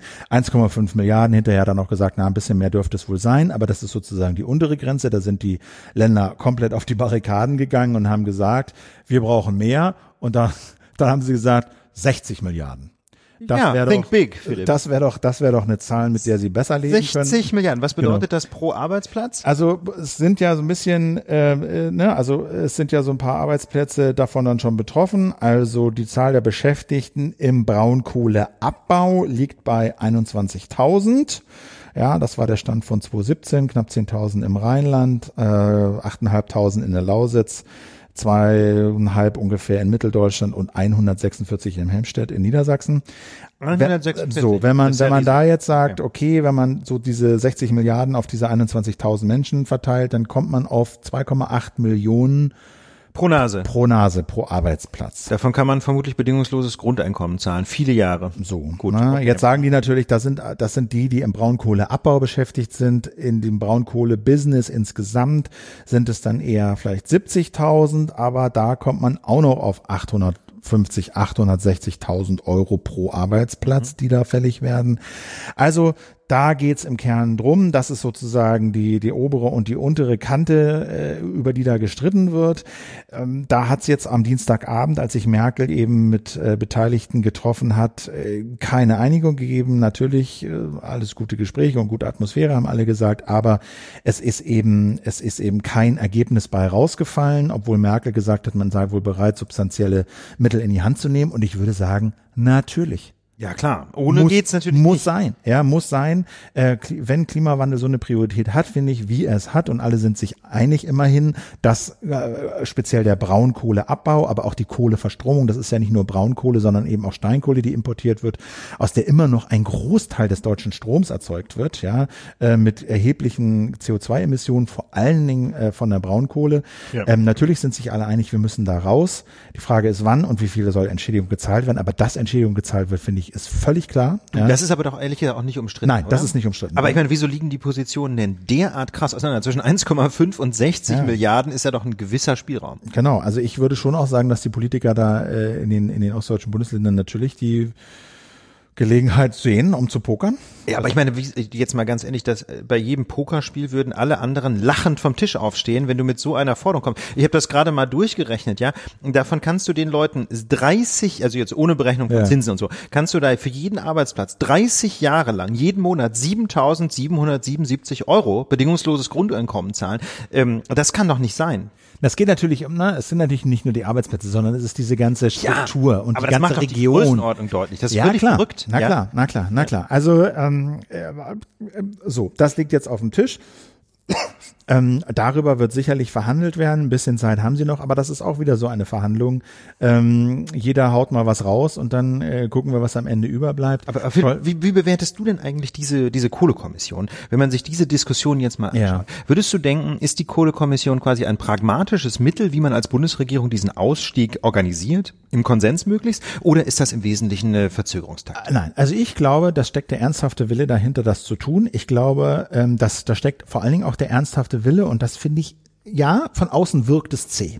Von außen, na, haben wir auch häufig gesagt, von außen wirkt es so wie, naja, die haben das so ein bisschen ausgelagert und so. Dahinter steht aber der Gedanke, dass wir sagen wir mal, Minderheiten respektieren. Und wir ein föderaler Staat sind, der eben nicht einfach sagt, ja, Klima, uns egal, was in diesen Regionen passiert. Ne? Live with it. So, da gibt's ein hohes Nein, Ziel. das machen wir natürlich ne? nicht. Genau. Das ist auch und deswegen so, ja. muss man, muss man schon auch, und da sitzen Umweltschützer, da sitzen eben viele gesellschaftliche Gruppen, die dazu was beizutragen haben, mit drin.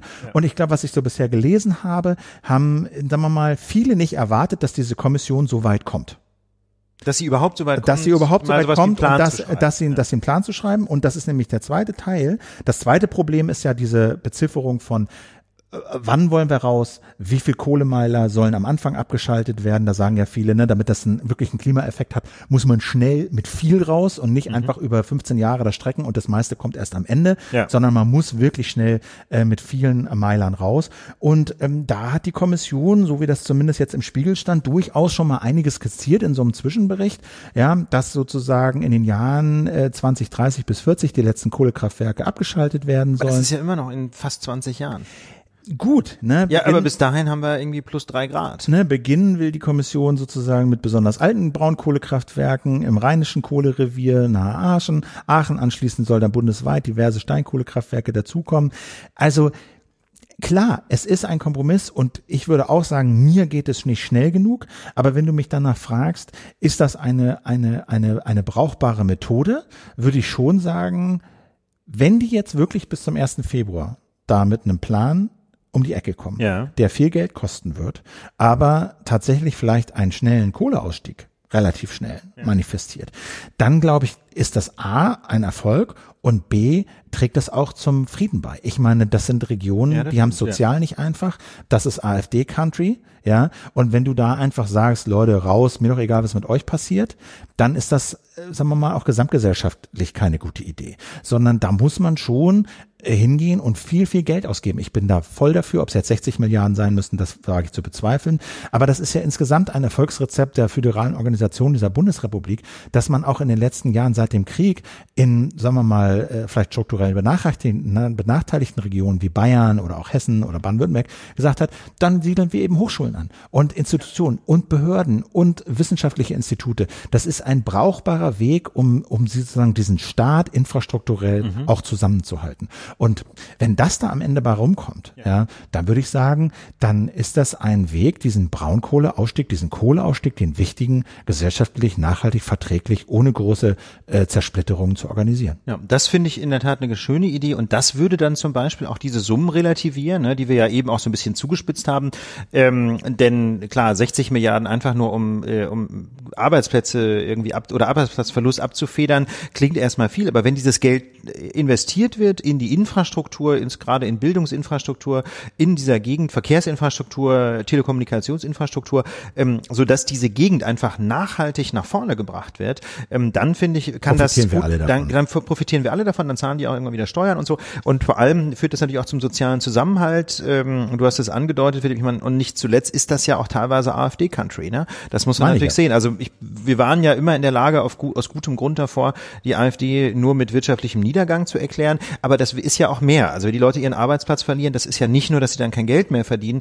Damit- Das hat ja auch sehr viel zu tun mit dem Verlust von Identität ne? und von einfach von dem Boden unter den Füßen, äh, mal bildhaft gesprochen. Insofern glaube ich, ist das ganz wichtig, dass man andere Angebote macht, die nur über eine Frühverrentung hinausgehen. Und Ne? Und wenn das klappt mit diesem Geld, wenn man das sinnvoll investiert, äh, dann würde ich auch denken, gute Idee. Es gibt natürlich Kritik, ne, die sagen, ja, wie können wir jetzt da an dieser Ecke für den, für Maßnahmen äh, gegen den Klimawandel so wahnsinnig viel Geld ausgeben, wo dieser Kohleausstieg doch mehr oder weniger auch von alleine funktionieren würde, weil äh, durch die CO2-Emissionen, die jetzt immer einen höheren Preis bekommen, diese Kohlekraftwerke immer unwirtschaftlicher werden und früher oder später auch selbst ausscheiden würden und nur um diesen Kohleausstieg zu beschleunigen, geben wir so viel Geld aus. Da würde ich aber sagen, das ist es wert. Und das andere Argument ist, ja, wie ist es denn beim Verkehr? Wir müssten doch beim Verkehr auch so viel ausgeben. Da würde ich sagen, du kannst das ein, du musst das eine machen, ohne das andere zu lassen. Man kann das nicht Genau, gegeneinander das kann man nicht ausspielen, gegeneinander aufrechnen, überhaupt au- nicht. ausspielen, sondern ja, beim Verkehr steigen die Emissionen und es gibt wenig Pläne, wie das sich ändern soll. Aber auch da muss man jetzt sagen, im Verkehrsministerium, das vielleicht ganz kurz hat der Spiegel auch berichtet, da gibt es offensichtlich Arbeitsgruppen, die gucken, wie kriegen wir den Verkehr in den Griff, die Emissionen. Und da gibt es jetzt wohl relativ ehrgeizige Pläne, also diese Steuern für Diesel und Benzin angleichen und hochsetzen, um Elektroautos attraktiver zu machen, eine Quote sogar einzuführen für Elektroautos von 25 Prozent Elektroautos in 2030. Auch Bei der her- Herstellung jetzt, Bei der, wo? bei der, in, bei der Zulassung, glaube ich, Ja, ja. äh, in, in Deutschland. Und, und das ist natürlich, äh, das ist natürlich, sag mal, das sind sag mal ehrgeizige Ziele. Da ist natürlich eine Kommission im Ministerium, also bis das das Licht der, der Welt erblickt, da geht noch viel äh, Wasser die Spree runter. Aber da ist einiges in Bewegung. Aber ich würde immer sagen, du musst auf dem einen Feld aktiv werden, auch wenn du auf dem anderen noch Probleme hast. Ja, absolut. Ähm, zumal man ja einfach sagen muss, die Idee bei dem Ganzen ist, dass in der Summe einfach möglichst wenig CO2 ausgestoßen wird. Ne? Und äh, deswegen würde ich auch denken, das gegeneinander aufrechnen bringt uns hier bringt uns hier nicht weiter. Im Gegenteil. Ähm, Unbestritten ist, die Braunkohle ist einfach eine besonders dreckige Technologie und wenn wir die aus dem Mix entfernen, dann ist das auf jeden Fall ein großer Schritt nach vorn im Bereich Klimaschutz. Äh, apropos Verkehr und Klimaschutz, äh, die Bahn äh, sorgt jetzt, da hatten wir ja vor Weihnachten, glaube ich, schon darauf hingewiesen, ähm, also sagen wir mal, diese fundamentalen Probleme, die die Bahn hat, äh, das müssen wir jetzt hier nicht nochmal erläutern. Kann man mal nachhören? Das war die Folge Genau. vor Weihnachten. Das glaub war die ich, ne? Folge, glaube ich, vor Weihnachten. So, genau. ja. Wir Mhm. wissen, dass alle Pünktlichkeit ist komplett im Eimer. Nur jeder vierte Fernzug, äh, nee, also jeder vierte Fernzug ist verspätet. Also erst äh, später als sechs Minuten, kürzer als sechs Minuten gilt nicht als verspätet. Und was ich auch nicht wusste, ist, gar nicht mit eingerechnet sind Züge, die überhaupt nicht ankommen. Ach, wenn der Zug Also- einfach gecancelt wird. Genau, Gut, das ist gecancelt. natürlich auch selten. Es ist selten, oder? aber es kommt schon vor, dass Züge halt nicht bis zum Endbahnhof fahren, weil so. sie in den, weil sie sozusagen dann auf der Rückfahrt wieder in den Fahrplan rein wollen. Weil Ach, das heißt, dann wird einfach die letzte Bahn Gewartet? gestrichen, dann müssen alle aussteigen. Dann wird gewartet und dann fährt er halt pünktlich wieder zurück. Sozusagen, um da wieder in den Takt zu kommen, wenn die Verspätung zu groß ist. Ach, und, und wenn du aber in den letzten Bahnhof willst, also stellen wir uns mal vor, ein Zug, der irgendwie, keine Ahnung, nach Basel SBB will, ja, diese Strecke gibt's ja, diese ICE-Strecke da irgendwie über Stuttgart, Freiburg und so. Das heißt also, wenn der massiv Verspätung eingefahren hat, dann ist halt einfach mal in Freiburg Endstelle, da müssen alle aussteigen und wer nach Basel will, hat halt Pech. Er hat Pech gehabt und das zählt halt nicht in diese Verspätungsstatistik rein. Nicht dumm. Gut, aber bei dem Ganzen vielleicht nochmal so vor die Klammer gezogen, wir sind ja schon eigentlich Riesenfreunde der Bahn, oder? Wir sind riesen, wir fahren ja auch dauernd zu den Lage live und so. Immer und mit der wenn Bahn. das funktioniert, ist das das geilste, was es gibt. Ja, ja? genau. Wir sitzen da und arbeiten und es ist einigermaßen klimafreundlich, jedenfalls klimafreundlicher als vieles andere. Ja. So, Also aber das muss man sagen, wir sind eigentlich schon echte Fans Ja. der Bahn und es macht einfach, macht auch Spaß. Es macht einen Wenn es Riesenspaß. so Und wir sind ja, wir haben ja auch letztes. Mal den Punkt gemacht, Schuld an dieser ganzen Sache ist nicht primär die Bahn und das Management. Nee, sondern Schuld Politik- ist Politik Politik. schuld, ja, genau. Die Politik, der, dem, dem, der, die Bahn gehört dem Staat. Der Staat sagt, wer der Vorstand ist. Der, der, der Staat sagt, nach welchen Regeln die Bahn spielen soll. Und da läuft halt vieles falsch. Jetzt hat die Bahn, jetzt macht der Staat in Person von Verkehrsminister Scheuer, so er weckt zumindest den Anschein, dass sie jetzt Druck machen und sich dieser Probleme da annehmen wollen. Da gab es jetzt halt zwei Treffen diese Woche, gleich zwei Treffen zwischen Scheuer, Bahnvorständen und einigen anderen Verkehrspolitikern. Und da sah sich halt die Bahn offensichtlich genötigt, einen Plan vorzulegen, einen Fünf-Punkte-Plan, ähm, der aber, sagen wir mal, im Kern, ja, sagen wir mal, in, für mein Gefühl an eher eher an der an der Oberfläche, äh, an der an der Oberfläche kratzt. Und zwar geht es einfach darum, dass die äh, Bahn sagt, wie gesagt, wir haben ein, jetzt ist mein Pad hier verscrollt, wir haben einen Fünf-Punkte-Plan ähm, vorgelegt. Wir wollen sozusagen in diesem Jahr die Pünktlichkeit um 1,6 Prozentpunkte erhöhen. Nice. Von 75 auf 76,5 Prozent. Nice, aber ja. das werden wir alle nicht spüren, jedenfalls nicht, wenn wir nicht diese Statistiken lesen.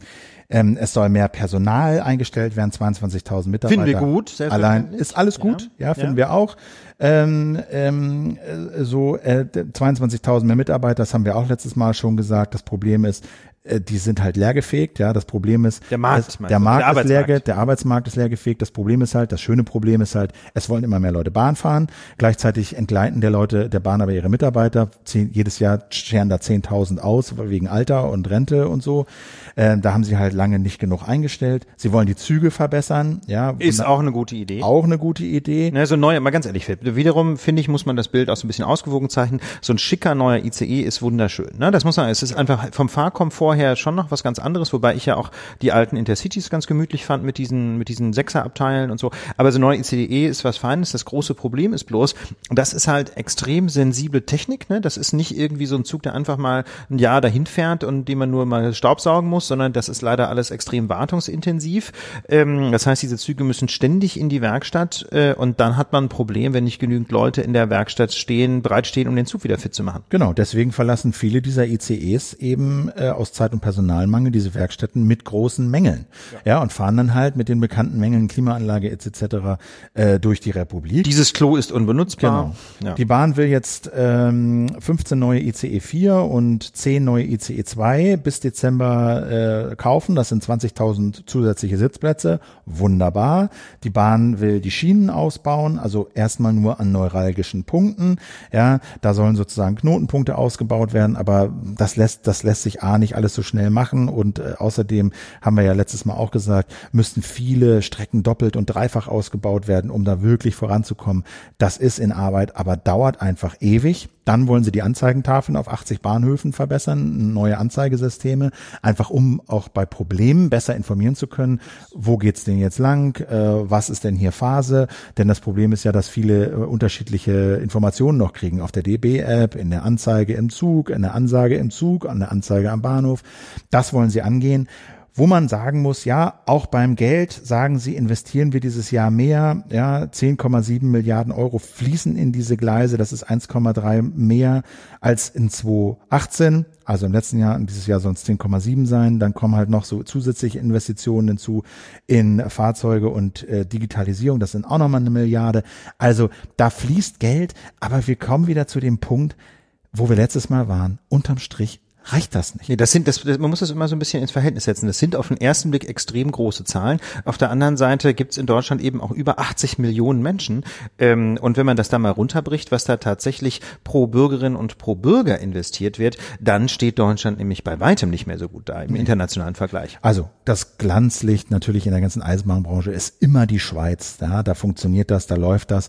Die geben aber auch, das muss man sagen, 378 Euro pro Bürger für ihre Bahn aus. Jedes Jahr im Schnitt. Jedes ja. Jahr. Deutschland 64 Euro. Muss man sich mal überlegen. Ne? So. Ein Bruchteil, ein Fünftel ein Bruchteil, etwa. Ja, ja, und jetzt gibt's viele, die sagen, okay, 378, das müssen wir jetzt vielleicht nicht erreichen. Oder ein Sechstel. Aber wir müssten 80 Euro, ja, ja, müssten wir schon auf 80 Euro müssten wir kommen. Diese Zahlen sind aus, muss man sagen, aus dem Jahr 2016 von der Studie Allianz Pro Bahn.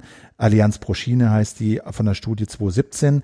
Also ich weiß jetzt nicht, ob die noch so ganz aktuell sind, aber ich glaube, so im Prinzip vom Größenverhältnis stimmt das noch. Ja, und, und das, da, und wichtig finde ich zum Beispiel auch immer äh, quasi mal den Quervergleich zu ziehen zwischen den Investitionen in das Schienennetz und den Investitionen in das Straßennetz. Ne, das muss man sich ja immer überlegen. Die, das, die Bahn muss im Prinzip für ihre Schienen selber bezahlen. Ja, die Grund ist, ist natürlich inzwischen getrennt. DB Netz und äh, der Schienenbetrieb ist in, in verschiedene Gesellschaften aufgespalten. Aber, es ist aber der Komplex Bahn ja. muss im Prinzip für seine Verkehrswege selber bezahlen. Während die Straßen aus Steuermitteln bezahlt werden. Mit anderen Worten, zum Beispiel ein Flixbus, ja, um mal so ein Busunternehmen zu nennen, die zahlen keinen Cent dafür, dass sie die Autobahn und die sonstigen Straßen benutzen können. Die Bahn hingegen muss ihren eigenen Fahrweg finanzieren und das alleine ist schon, ähm, ist natürlich eine enorme Verzerrung des Wettbewerbs. Äh, umso erfreulicher, dass die Alpenländer Schweiz und Österreich seit Jahren schon höhere Summen in ihre Schienennetze stecken als in ihre Straßeninfrastruktur. Und da sind wir in Deutschland noch lange nicht. Ne? Wir fahren also gerade die Investitionen in Straßen ja wieder hoch. Ähm, möglicherweise ist das auch eine ganz gute Idee, das will ich gar nicht einschätzen. Ähm, aber was auf gar, äh, auf gar keinen Fall eine gute Idee ist, denke ich, ist, dass wir das Schienennetz eher noch abbauen. Ne? Du hast mir neulich erzählt, Philipp, die Bahn hat massiv Schienen Ja, die abgebaut. haben über 5000 Kilometer, also 5000 Kilometer Schienen abgebaut im Rahmen dieser ganzen Versuche, das äh, an die Börse zu bringen und da auf Gewinn zu trimmen. Äh, und das fehlt natürlich jetzt, weil langsame Züge nicht mehr ausweichen können, um ICEs äh, durchzulassen etc. Also da fehlt sehr viel Flexibilität. Äh, die Bahn argumentiert auch zu Recht, wenn man auf Frankreich oder auch Japan verweist. Äh, Japan hat eine Pünktlichkeit von 99 Prozent. Ja, ähm, da verweist die Bahn auch nicht ganz zu Unrecht darauf, dass dort Schnellzüge ein eigenes Netz haben, wo halt keine Güterzüge unterwegs sind, wo keine lahmen äh, Regionalexpresse unterwegs sind. Das stimmt alles. Du, das war bei uns aber auch mal so, Philipp. Es gibt nicht umsonst das etwas angestaubte Sprichwort pünktlich wie die Eisenbahn. Ja, ja. Und ab, ne, also ganz offensichtlich gab es mal Zeiten, als man in Deutschland sich auf die Bahn verlassen konnte. Genau. Und jetzt muss man sagen, ähm, in diesem Koalitionsvertrag, der aktuell gilt, hat die Bundesregierung schon mal einen großen Schritt nach vorne gemacht. Da steht nämlich drin, Zitat, für uns steht der Eigentümer der Deutschen Bahn AG nicht als, nochmal, für uns steht als Eigentümer der Deutschen Bahn AG nicht die Maximierung des Gewinns, sondern die sinnvolle Maximierung des Verkehrs auf der Schiene im Vordergrund. Das, das ist, klingt nach einer guten das Idee. Das klingt nach einer guten Idee. Das ist ein wichtiger Paradigmenwechsel, dass man nicht mehr sagt, dieses Unternehmen muss Geld abwerfen, sondern dieses Unternehmen muss guten Verkehr, eine gute Versorgung mit Eisenbahndienstleistungen gewährleisten. Genau. Und das ist nach 20 Jahren einfach mal eine grundsätzliche Abkehr von diesem aus meiner Sicht ziemlich wahnsinnigen Ziel, die Bahn auf Gewinn zu trimmen. Das heißt, die ganze Bahnreform noch in den letzten Tagen Tagen von Helmut Kohl damals angeschoben in den 90er Jahren, ist quasi offiziell gescheitert. Das steht im Koalitionsvertrag. Und Philipp, das hat auch der Bundesrechnungshof nochmal genau. mit Zahlen unterfüttert. Also der Bundesrechnungshof, da haben wir ja letztes im Dezember auf einen, auf einen Bericht äh, verlinkt äh, und die haben jetzt nochmal ganz aktuell diese Woche einen neuen Sonderbericht äh, sozusagen anlässlich der Bahnreform, die glaube ich 94, 95 eingeleitet wurde, ähm, rausgegeben, in dem diese Bahnreform bewertet wurde. Und das Kernziel dieser Bahnreform war ja A, mehr Verkehr auf die Schiene. Weg von der Straße, mehr auf die Schiene. Rechnungshof sagt, gescheitert. Hat nicht funktioniert. Wir haben die Anteile der, des Güterverkehrs auf der Schiene sinkt, die auf der Straße steigt.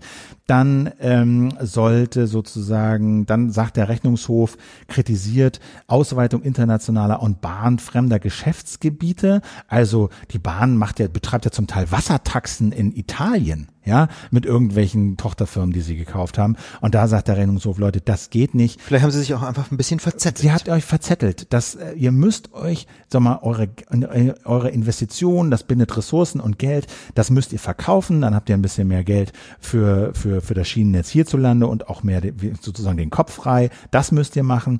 Und dann hat der Bahn seine, die hat die Bahnreform auch die finanziellen Ziele nicht erreicht. Denn zur Beginn der Bahnreform wurde die Bahn entschuldet mit Steuermitteln. Die war sozusagen schuldenfrei. Jetzt haben Ach, sie die wieder haben quasi so eine Art äh, Neustart, Neustart gekriegt. Jetzt hat die Bahn wieder rund 20 Milliarden Euro Schulden. Ja, obwohl die Ziele nicht erreicht werden. Und die, der Rechnungshof sagt also, der, der Bund als Eigentümer ja, muss seine Ziele, die er ja auch im Koalitionsvertrag formuliert hat, mit mit Leben füllen. Der muss irgendwie sich, da muss irgendwie eine Strategie her, die nicht da ist. Was wollen wir eigentlich mit der Bahn? Und dann sagt der Berechnungshof auch, haben wir auch schon gesagt, ihr müsst die Trennung von Netz und Betrieb zumindest prüfen.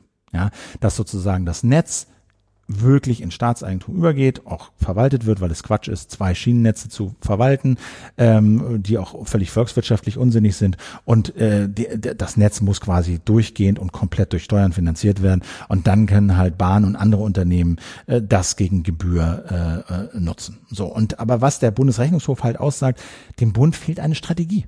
Das finde ich ist das fundamentalste Problem. Die wissen einfach nicht, wohin sie mit der Bahn wollen. Und da finde ich sagen, da kann man, das kann man der Bahn und dem Vorstand nicht ankratzen. Nee.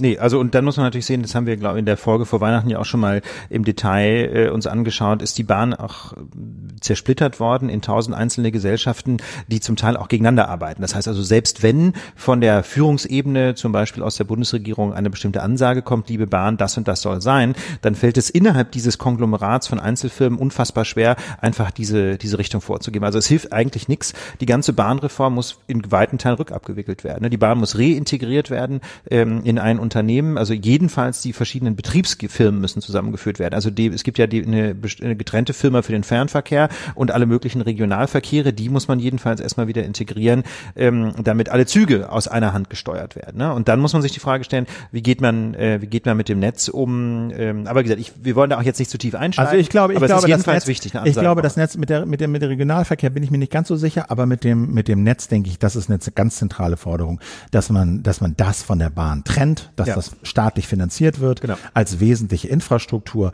und dann kann der Staat darauf Wettbewerb organisieren. Und mein Punkt ist, an diesen Sachen, und das sagt eben auch der Bundesrechnungshof, Schuld ist nicht der Bahnvorstand oder der, weißt du, natürlich haben die auch ihre, ihre Probleme, aber das fundamentale Problem liegt daran, dass die Regierung keine wirkliche Idee hat, was sie mit der Bahn soll und dass sich deswegen auch nicht das Geld bereitstellen lässt, um das Netz wieder so auszubauen, wie es sein müsste, um diese Pünktlichkeit zum Beispiel zu gewährleisten, die verlangt wird. So.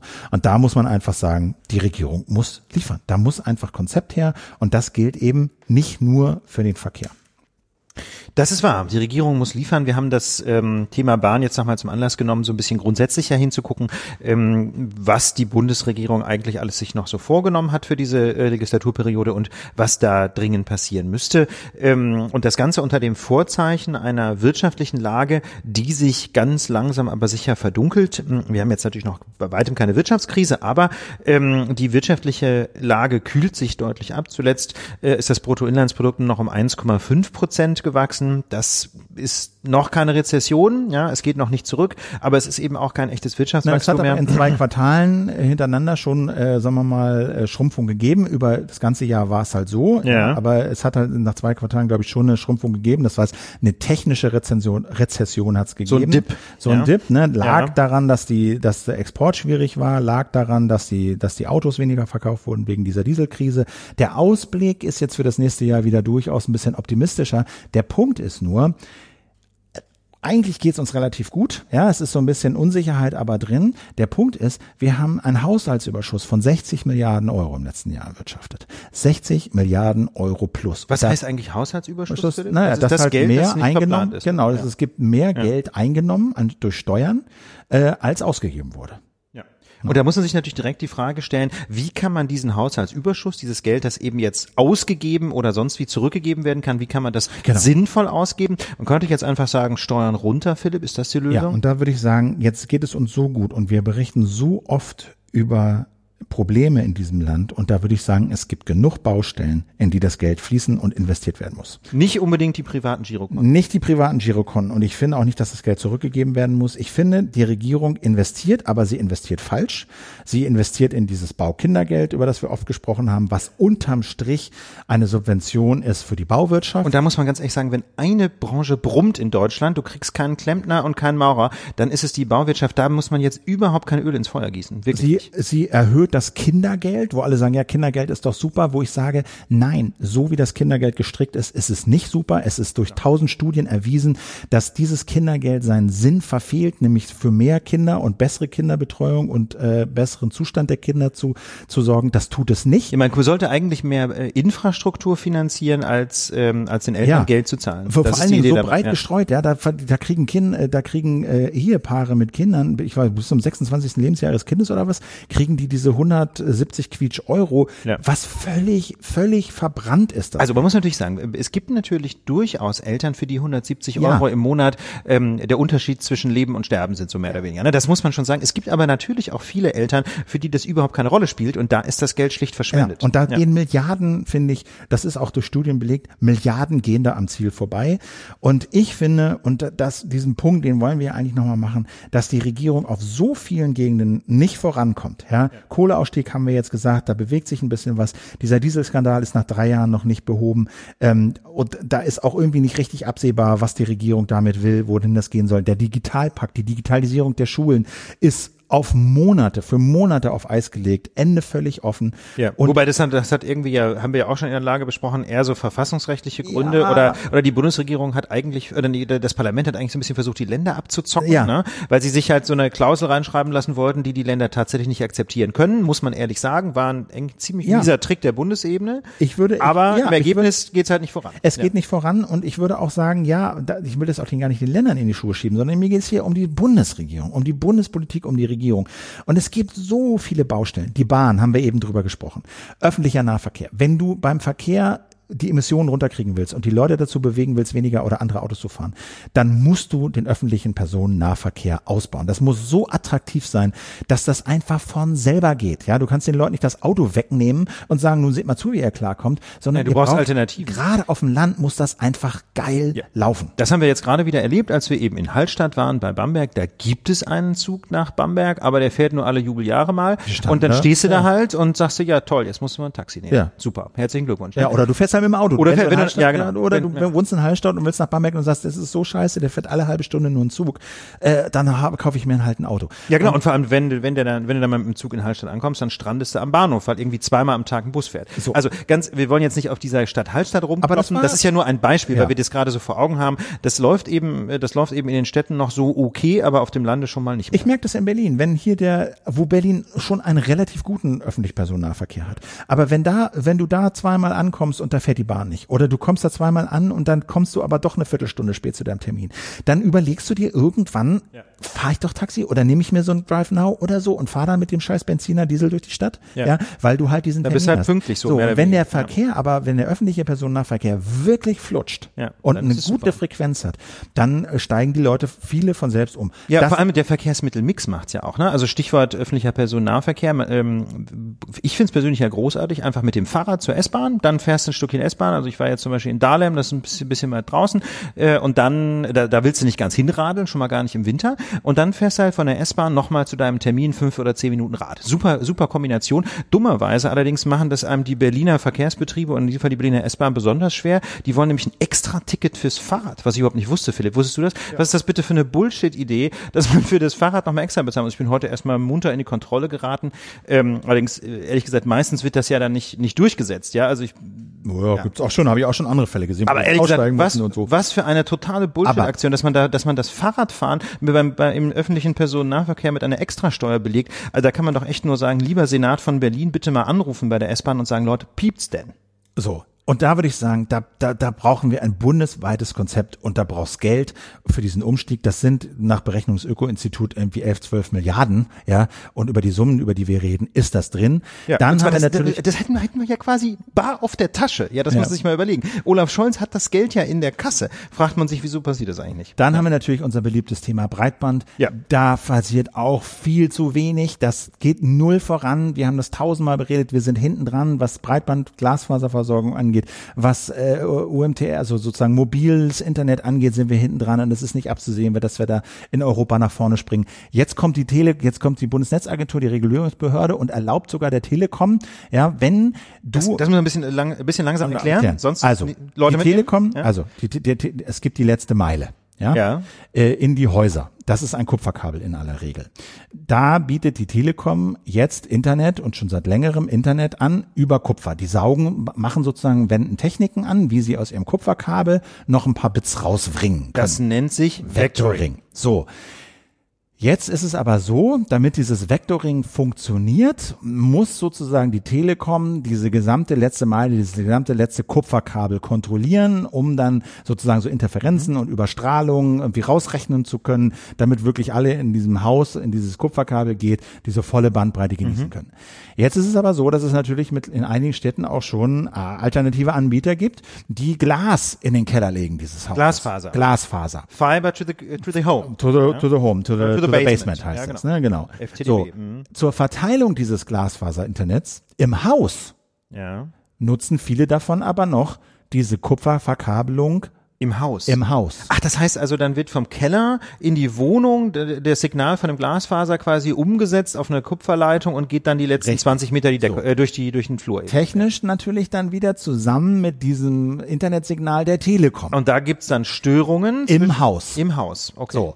Und da hat die Telekom gesagt, hey, wir kann ja gar nicht sein, irgendwie äh, reguliert mal euren euren euren äh, Glasfaser-Internet hier bitte schön runter, damit unser Telekom-Signal nicht gestört wird. Das heißt, jetzt sollen diese eigentlich schnellen Glasfasersignale auf den letzten Metern, wo sie Meter, doch auf 10, dem Kupfer laufen, Metern, 10, 20, 30 Meter. Wo, da sollen sie gebremst da werden. Da sollen sie gebremst werden, hat jetzt die Regulierungsbehörde der Telekom recht gegeben. Die Alternative wäre natürlich gewesen, dass man der Telekom sagt, ihr müsst jetzt irgendwie das Vectoring abstimmen mit den Glasfaserleuten oder was wäre die Alternative gewesen? Die Alternative, die, die, die Telekom sagt, na ja, ihr könnt ja, ihr seid ja mit eurem Glas im Keller. Ja, dann verlegt halt, halt, dann verlegt halt Glas auch noch im Haus ja. dann könnt ihr eure Kunden auch mit eurem schnellen Glas bedienen. Und dann müsst ihr nicht, wie die Telekom behauptet, unsere, die wir verlegt haben, Kupferleitungen benutzen. Ach klar, die Telekom beruft sich halt darauf, als das alles noch, noch behördenmäßig lief, da haben wir diese äh, Kupferleitung in dem Haus verlegt, deswegen gehören die auch heute noch uns. Ja, das so. ist ein bisschen das Argument. Und Aber im, um das, um noch einen Schritt zurückzutreten, ähm, das führt im Grunde dazu, dass die Dinosaurier-Technologie der Telekom die modernen Glasfaserleitungen de facto ausbremst auf den letzten Metern und damit natürlich ähm, einen Wettbewerbsnachteil Vorteil schafft, wobei man natürlich auf der anderen Seite schon zugestehen muss, die Lösung des Problems ist technisch nicht ganz trivial. Ja, irgendwie muss man diese Signale koordinieren ähm, und möglicherweise hätte man sich dann eher überlegen müssen, wie man denn vielleicht diese Kupfer, äh Quatsch, diese Glasinstallation im Haus subventioniert. Dass die Lösung könnte hätte ja sein können, dass man einfach sagt, äh, lieber Hausbesitzer, der Bund gewährt einfach einen Zuschuss von meinethalb 70 Prozent oder so, ja, ne? auf die Installationskosten, damit ihr euer, damit ihr durch euer Haus Glasfaser ziehen könnt, was Zack. unter Umständen ein bisschen teuer ist. Ja, so, klar. Oder man kann es vielleicht auch, ja, was auch immer, ja. Aber das fände ich, hätte ich besser gefunden, als zu sagen, ja, müsst ihr halt runterbringen. Und das ist ja noch nicht mal so, ich meine, das sind natürlich ein paar Baukosten, aber so unfassbar teuer kann es doch nicht sein. Das ist eine Investition in die Zukunft. Ja. Stimmt. So, das sind alles so Sachen, wo ich denke, das kann nicht sein. Ja, wir, wir, wir kommen da irgendwie nicht voran. Ähm, äh, was habe ich noch für einen Punkt? Ähm, Bildung, Schule haben wir auch schon oft drüber geredet. Mein Punkt, den ich hier machen will. Wir haben 60 Milliarden Euro mehr oder weniger rumliegen. Ja. Wir haben jede Menge Infrastrukturbaustellen, ja. wo es, wo, wo es wirklich darum geht, Infrastruktur aufzubauen für die nächsten 10, 20, 30, 40 Jahre. Und unsere Wirtschaft läuft noch gut. Es gibt ein paar Schatten, aber momentan ja. stehen wir trotz allem sehr gut da. Now is the time to spend the money ja. ja, auf gut Deutsch haut die Kohle raus und zwar nicht irgendwie in sinnlose Politprojekte, sondern in konkrete Infrastrukturprojekte, die unser Land voranbringen. Und Philipp hat ja gerade eine ganze Menge aufge, aufgezeigt. Ein Beispiel möchte ich noch bringen. Wir haben ganz viel über Funklöcher auf dem Lande gesprochen, wo irgendwie die Handynetze nicht hinreichen. Da gibt es ja durchaus die Idee, dass man eine, eine öffentliche ähm, Infrastruktur schafft. Dass man aber sagt, hier und da stellt der Bund einfach zum Lückenschluss einen Handymast auf und den können dann, Stichwort nationales Roaming einfach alle nutzen. Warum eigentlich nicht? Denkbar wäre das. Man muss es nur wollen. Und ganz ehrlich, so irre teuer kann es auch nicht sein. Und ich habe das Gefühl, diese Regierung jetzt, also Horst Seehofer verabschiedet sich jetzt so langsam. Ja, er ist jetzt, äh, äh Markus Söder ist zum Parteichef der CSU gewählt worden. Horst Seehofer ist immer noch Innenminister. Aber ich ich verlange einfach, dass da ein bisschen Wind reinkommt, dass da irgendwie jetzt so ein mal Prioritäten gesetzt werden und dass da und was mal, was passiert, genau. Dass irgendwas passiert, das fühlt sich so zäh an wie am, am Ende der Ära Kohl, wo auch nichts mehr ging. So, ja, ne? Das Problem ist bloß, als die Ära Kohl sich dem Ende zuneigte, da gab es da einen jungen, dynamischen Ministerpräsidenten in Niedersachsen, ja, Gerd Schröder, von dem man dachte, der bringt das Land irgendwie voran. Es gab also eine konkrete Alternative. Hier nämlich noch ganz genau daran, also da war äh, auch im Herbst, im September 98 war die Bundestagswahl angekündigt und im Frühjahr, ich meine am 1. März 98 circa, ähm, war Landtagswahl in Niedersachsen. Die hat Gerd Schröder triumphal gewonnen damals, weil die Leute äh, im Grunde alle schon dachten, das ist so eine halbe Bundestagswahl. Und zack, von ta ein paar Tage später war er noch offizieller SPD-Kandidat. Und da gab es einfach sowas wie einen gewissen Schwung. Da gab es zwar, wie du sagst, Philipp, dieses Gefühl, es ist zäh, es geht nichts voran beim Helmut, aber man hatte einfach die Option, da gibt, kommt ein anderer Kanzler. Und jetzt ist das Problem, Union und SPD regieren ja schon. Wer soll denn dann Kanzler werden? Habeck soll Kanzler werden, aber der Grünen-Chef, aber das reicht natürlich nicht. Ne? Ich der meine, ist ja nicht mehr auf Twitter. Der bitte. wird, der, ja, da, okay. da, damit, also das wollen wir jetzt nicht zu sehr auswalzen, aber äh, fundamental würde ich sagen, ist er schon ein Kandidat, auf den sich sehr, sehr viele Hoffnungen projizieren. Hoffnung auf jeden Fall. So, ne? Ja, und aber ich meine, ganz ehrlich, das ist jetzt auch, das klingt jetzt auf den ersten Blick so ein bisschen gewöhnungsbedürftig, weil die Grünen natürlich so emotional immer noch eher so eine der kleineren Parteien sind, aber wenn man sich die aktuellen Umfragen anguckt, sind die Grünen in vielen Umfragen relativ nah ähm, äh, oder relativ deutlich zweitstärkste Kraft, je nachdem, welche, welche Umfrage man sich anguckt. Ne? Also Grüne und SPD ähm, sind relativ gleich auf. Die AfD spielt ja auch noch ein bisschen mit. Insofern ist es nicht unrealistisch, dass die Grünen zweitstärkste Kraft werden. Ähm, dass wir dann Schwarz-Grün ja. kriegen. So, ne? Ja, aber dann würde natürlich AKK Kanzlerin. Ja gut, aber dann würden die Grünen dem Ganzen hoffentlich ein bisschen mehr ihren Stempel aufdrücken können, als das mit der SPD vielleicht der Fall ist. Also das, das, den Punkt wollte ich einfach nochmal gemacht haben. Irgendwie, da muss was passieren.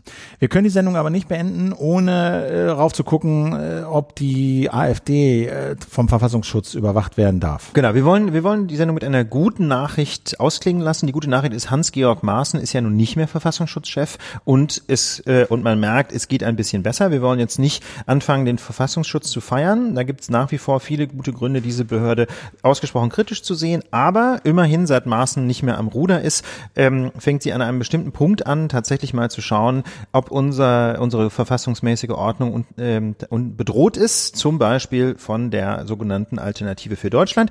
Zu diesem Behufe hat der Verfassungsschutz 180 Reden von rund 50 AfD-Leuten analysiert und geht auf dieser breiten empirischen Grundlage nun davon aus, dass es hinreichende Anhaltspunkte gibt für eine verfassungsfeindliche Bestrebung der AfD.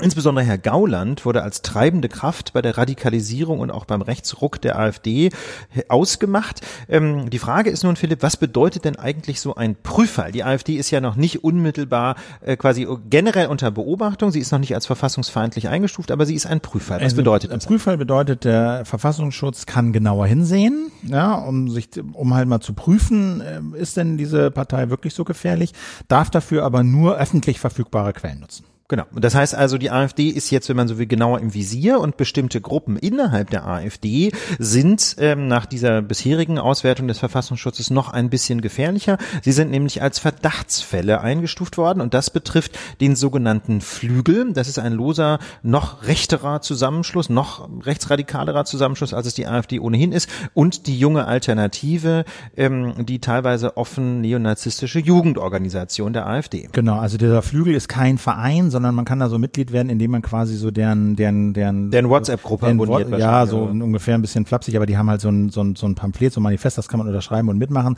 Sind so Pi mal Daumen 30.000, äh, Entschuldigung, 3000 Leute. Äh, Björn Höcke und äh, Andreas äh, Kablitz, der AfD-Chef von Brandenburg, die sind da so ein bisschen die Wortführer. Und äh, genau, die gelten halt zusammen mit der jungen Alternative als Verdachtsfälle. 400 Seiten hat der Verfassungsschutz da aufgeschrieben. Die Thesen sind, ähm, dass äh, vor allen Dingen Höcke und Kablitz und ihre Mitstreiter völkisch-nationalistische Ideologien verfolgen. Äh, sie fordern eine rechtlos, sagt der Verfassungsschutz, eine Rechtlosstellung von Muslimen und Flüchtlingen. Sie betrachten äh, Einwanderung als Zivilisationsbruch und als kulturelle Kernschmelze und äh, die Bewertung des Verfassungsschutzes, die gehen aber noch weiter nämlich dass tatsächliche Anhaltspunkte dafür vorliegen, dass einige wenige meist identisch, aber gleichwohl herausgehobene Protagonisten der Partei ein ethnisch-biologisch beziehungsweise ethnisch-kulturell begründetes Volksverständnis propagieren, das gegen die Menschenwürdegarantie Artikel 1 Grundgesetz verstoßt. Genau, das klingt natürlich jetzt so ein bisschen nach Behördensprech, das müssen wir kurz auseinandernehmen. Für die AfD sind eben nicht alle, also jedenfalls für diese Sprecherinnen und Sprecher, wahrscheinlich sind es wirklich fast alles Männer innerhalb der AfD, ähm, sind eben nicht alle Menschen gleich. Ne? Die Menschenwürdegarantie des Grundgesetzes bedeutet, die Menschenwürde ist äh, unantastbar und zwar auch ähm, die Menschenwürde eines Menschen, der in Sambia geboren wurde oder in Sri Lanka äh, oder in Pakistan. Ja, die Menschenwürde ist eben keine Frage äh, der Ethnie oder ähm, der pers persönlichen Biografie. Die Menschenwürde ist unveräußerlich. Das ist die Grundidee unseres Grundgesetzes. Darauf baut äh, letztlich unser ganzes Staatswesen auf. Und das ist bei der AfD eben anders. Die sehen manche Menschen als wertvoller an als andere und die Kriterien dafür sind, und das ist die Kritik äh, des Verfassungsschutzes, ethnisch, biologisch bzw. ethnisch-kulturell. Mit anderen Worten, die Menschen sind eben aus Sicht der AfD nicht gleich. Und das ist als solches verfassungsfeindlich, weil es eben alle möglichen ähm, verfassungswidrigen Diskriminierungen gedanklich vorbereitet und äh, oft genug ja auch fordert. Genau. Und einen finde ich ganz interessanten Punkt, den die machen, der ganz wichtig ist und der auch in dieses, in diese, in diese, in dieses Argument fällt. Ähm, nach dem Menschenbild der AfD-Rechten sei das Volk alles, der Einzelne nichts. Ja, du bist und, nichts, dein Volk ist alles, das hatten so, wir schon. Das ne? hatten wir schon und das ist ja. auch ein Merkmal von vieler populistischer Parteien, dass sie eben die Gruppenzugehörigkeit zu wie auch immer definierten Gruppen das entscheidende Merkmal für gut oder schlecht ist. Ja, ja ob du bestimmte Rechte Mensch, hast, genau. ob du bestimmte Rechte hast oder nicht, ob du hier leben darfst oder nicht. Darüber entscheidet allein deine Gruppenzugehörigkeit und diese Gruppen werden halt häufig biologisch, ethnisch von diesen Rechten definiert. Ja, dabei tritt völlig in den Hintergrund dein, deine Person, dein, deine Menschenwürde, du als Individuum. Ja, und das ist das entscheidende Merkmal für sehr, sehr viele rechte und rechtsnationale Gruppierungen. Ja, ja dass die Gruppenzugehörigkeit zu solchen biologisch-ethnisch definierten Gruppen alles ist. Das Individuum tritt dahinter zurück. Ja, und auch deswegen auch dieses ständige Gerede vom, vom Deutschtum und so. Es geht ja nicht darum, dass man irgendwie äh, sowas wie deutsche Kultur oder so äh, besonders schützen möchte. Ne? Also das ist diese, denen ist ja nicht irgendwie Goethe oder gar oder gar Heinrich Heine ein Anliegen, sondern hinter dieser Deutschtümelei ver, ver, verbirgt sich einfach der Versuch, bestimmte Menschen auszugrenzen. Ähm, und da sagt der Verfassungsschutz, das geht nicht. Jetzt ist natürlich die große Frage, was darf der Verfassungsschutz dann tun? Wir haben es eben kurz schon angedeutet. Prüffall, was die AfD im Ganzen ist, äh, bedeutet, dass zunächst mal nur öffentliche Quellen ausgewertet werden dürfen. Insbesondere dürfen auch noch keine Dossiers über Personen angelegt werden, also quasi keine Spezialdatenbanken über Gauland und Co. Was anderes ist es beim Verdachtsfall. Das betrifft eben diesen rechtsradikalen Flügel innerhalb der AfD, den sogenannten Flügel und die junge Alternative. Da dürfen dürfen auch erste, sagen wir mal, leichtere geheimdienstliche Methoden eingesetzt werden, also zum Beispiel Observationsteams. Umstritten ist die Frage, hm, wie es denn mit V-Leuten aussieht, Philipp. Ne? Der Spiegel sagt, nee, der Tagesspiegel sagt, es geht doch. Geht ja, also V-Leute bedeutet, die werben quasi ähm, Leute innerhalb der Organisation an, zahlen ihnen Geld, damit sie ihnen Informationen aus diesen Organisationen liefern. Ähm, so Vertrauensleute, das ist umstritten. Äh, Dossiers über Personen dürfen dann aber schon angelegt werden, ja, über Personen aus dieser, aus dem Flügel und der jungen Alternative. Ähm, es dürfen also auch über einige Personen äh, Daten in NADIS gespeichert werden, also diesem Datenverbund der Verfassungsschutzämter von Bund und Ländern. Also da dürfen schon geheimdienstliche Methoden äh, angewendet werden. Telefon abhören, das gilt wohl nicht. Das geht wohl nicht, wenn es so einen, äh, auch nicht in so einem Prüffall, ähm, das gilt als unverhältnismäßig. Ähm, die Frage ist jetzt so ein bisschen, es gibt zwei Probleme, es gibt zwei Fragen. Kann also eine Partei für Unterorganisationen oder einzelne Vertreter wie Höcke und Co. verantwortlich gemacht werden? Ja? Weiß ich nicht, wie siehst du das? Also ich denke, letztlich. Weil die sagen ja immer, ja. ja, das sind so, ne, die fangen jetzt ja auch an, schon sich von den Anzug abzugrenzen. Poggenburg, so ein AfD-Rechter, äh, wurde, wurde quasi rausgeschmissen, hat jetzt gründet seine eigene Partei. Die fangen so ein bisschen. Aber das ist aber auch das eine Beispiel. Genau, also das ist das eine Beispiel. Aber die Strategie ist ja, wir, so die, die, die Liberalen in Anführungsstrichen in der AfD fangen an, sich von den ganzen Rechten abzugrenzen und sagen, das sind Einzelfälle. Also muss man natürlich ganz ehrlich sagen, ähm, die Liberalen in der AfD sind nicht mehr in der AfD. Ne, die Menschen, die es mit dem Grundgesetz ernst meinen, sind einfach nicht mehr in der AfD. Die sind inzwischen ausgetreten, gründen ja teilweise auch wiederum eigene Parteien, die zum Beispiel Europa skeptisch sind, ohne rassistisch zu sein. Das gibt's ja inzwischen auch. Ähm, ansonsten würde ich sagen, ganz einfach an ihren Taten werdet ihr sie erkennen, heißt es so schön in der Bibel. Ähm, man muss doch einfach nur schauen, was wirklich passiert. Es wird sich verbal abgegrenzt, aber natürlich findet man eigentlich diese rechtsradikalen Ausfälle ganz großartig, weil die halt einfach bestimmte Wählerpotenziale ansprechen. Ähm, und ich würde sagen, solange man nicht konsequent alle Leute sofort rausschmeißt und nie wieder aufstellt für irgendwelche Listen, die sich rechtsradikale Ausfälle ähm, äh, zu Schulden kommen lassen, solange ist diese Abgrenzung aus meiner Sicht auch nicht glaubwürdig. Und deswegen finde ich auch diese, ähm, diese Zurechnung, die da ja letztlich stattfindet seitens des Verfassungsschutzes, dass man halt sagt, man guckt, was sagen einzelne Leute, in diesem Fall über 50, die man sich angeguckt hat, ähm, und, und destilliert da heraus, wofür die AfD steht, finde ich total plausibel. Wonach soll man denn sonst eine Partei äh, beurteilen? Ne? Die aus ja Menschen besteht. Die eben aus Menschen besteht. Man könnte natürlich einfach sagen, wir gucken nur ins Parteiprogramm. Das Problem ist bloß, dann könnte man in das Parteiprogramm alle möglichen demokratieverherrlichenden Floskeln reinschreiben, aber in der Praxis ganz andere Politik machen. Und ich finde, besonders deutlich wird es, Stichwort an ihren Taten werdet ihr sie erkennen, wenn man sich anschaut, wen die AfD so einstellt in den Parlamenten. Ja, also die Leute, die als Abgeordnete da sitzen, sind schon schlimm genug. Aber wenn man sich dann anschaut, wen die als wissenschaftliche Mitarbeiter oder als Büromitarbeiter oder so an Bord holen, da wird also reihenweise Seitenscheitel getragen, ja, und das hast du reihenweise richtig Hardcore-Nazis sitzen, die da eben wissenschaftliche Mitarbeiter sind. Unterhalte dich mal aus Spaß mit Bundestagsabgeordneten oder mit ihren Mitarbeitern, was die erleben auf dem Flur.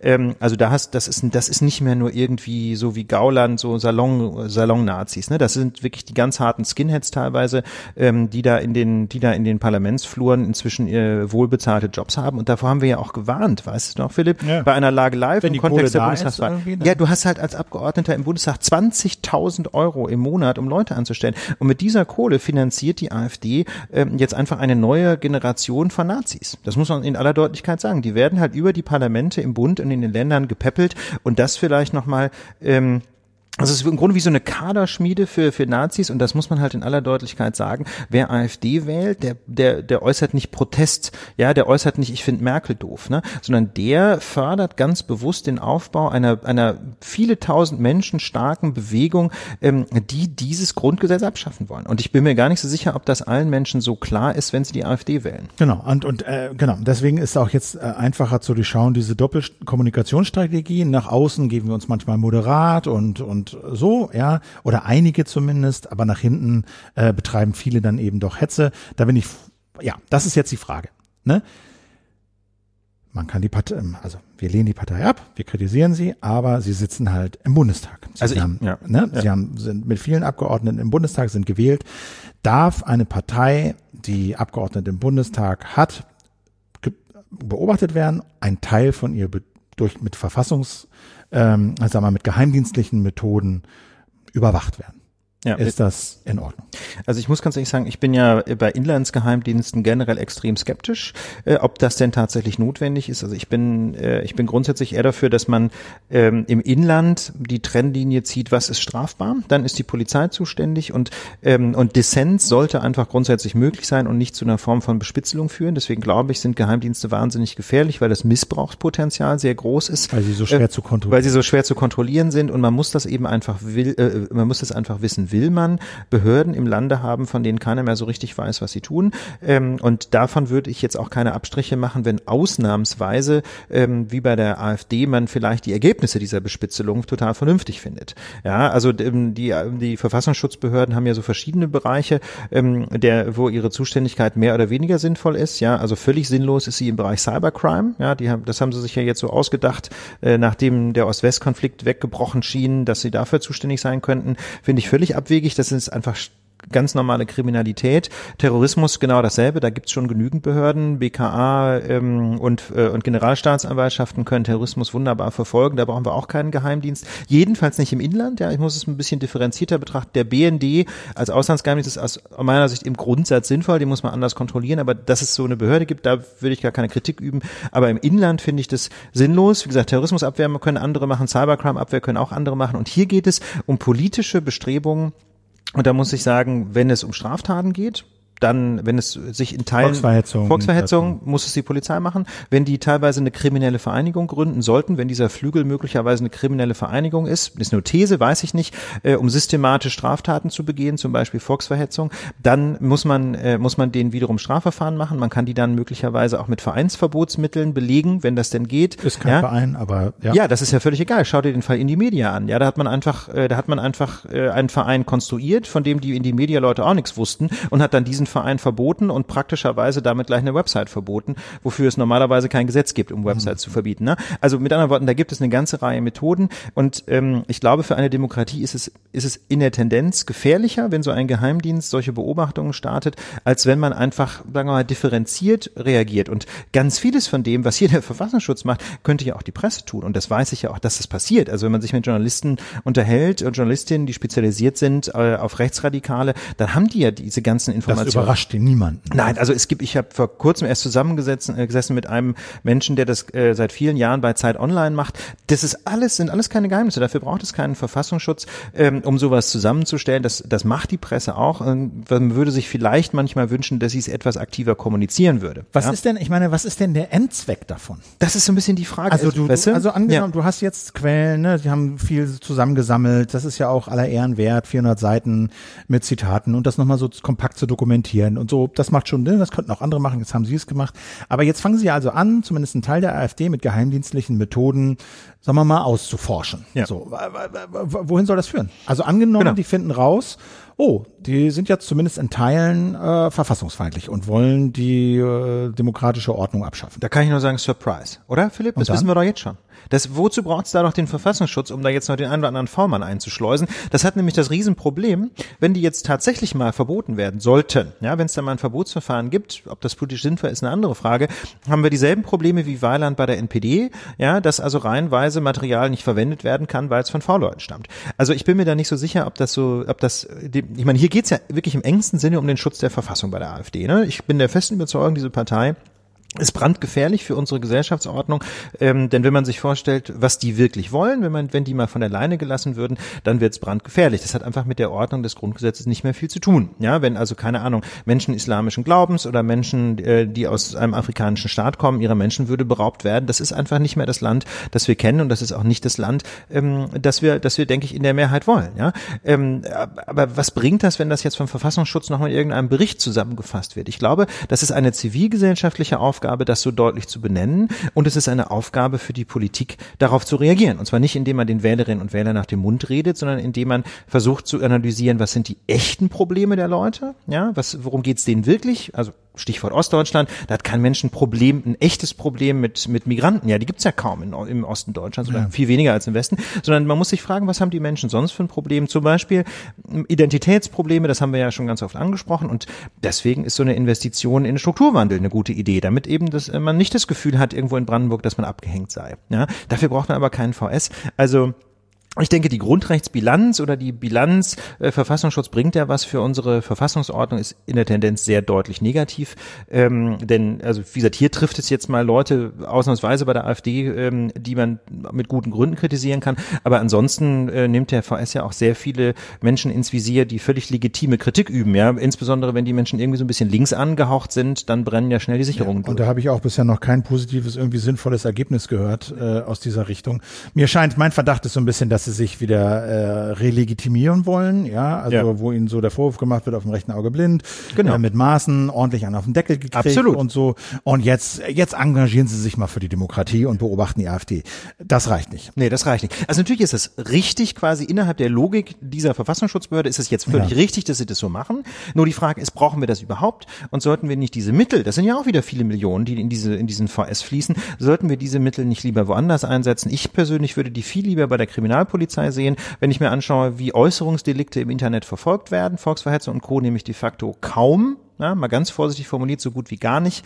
Ähm, dann muss ich sagen, da fehlt das Geld. Ja, bei der klassischen Strafverfolgung, wenn man die, wenn man die Kohle vom VS einfach ähm, bei den Ländern ansiedeln würde, bei der Verfolgung von Äußerungsdelikten im Internet, ja, glaube ich, wäre, wäre die für die Demokratie viel mehr gewonnen, als wenn da einmal im Jahr irgendein ein äh, wichtigtuerischer Verfassungsschutzbericht erscheint. In diesem Sinne, hast du noch ein Bibelwort für den Abschied? Amen, ich sage euch, alles wird gut, die Lage ist umfassend erörtert. Ähm, es war mir eine Freude, Philipp. Ähm, es war mir vor allem eine Freude, dass so viele Menschen zugehört haben. Wie wir wissen, ich hoffe, ihr hattet auch Freude an der Lage. Äh, falls das so ist, ähm, schenkt uns ein paar Sternchen zum Beispiel bei iTunes, äh, kommentiert die Folge ähm, bei uns in den Kommentaren, lagenation.org. Ähm, da müsst ihr oben unter der Überschrift auf Kommentieren klicken. Ist ein bisschen unübersichtlich, aber wir sind absolut zuversichtlich, ihr findet das. das Genau. Ähm, ihr seid ja alle, genau, äh, seid alle engagiert und schlau. Genau. Äh, Lage der Nation slash Newsletter ist unser oh, Newsletter. Ja. ja, der wächst stetig. Das ist auch sehr schön schön, da könnt ihr die Links nachlesen, äh, die quasi unsere Quellen zusammenfassen. Worauf Genau. beruht die aktuelle Folge? Wir erzählen euch hoffentlich nicht irgendwelche Märchen, sondern wir tragen zusammen, was wir aus der Presse und anderen Quellen entnommen haben. Viele Mails erreichen uns natürlich auch mit Hintergrundinfos von Menschen. Auch sehr schön. Ähm, insofern, genau, in dem Newsletter könnt ihr die alle nachlesen. Wenn ihr Lust habt, äh, lagedernation.org slash newsletter. Ich würde sagen, damit ist die Lage abschließend und umfassend beurteilt. Wir sagen Winke, Winke. Bis nächste Woche. Schönes Wochenende noch und bis dann. Bis dahin. Ciao. Tschüss.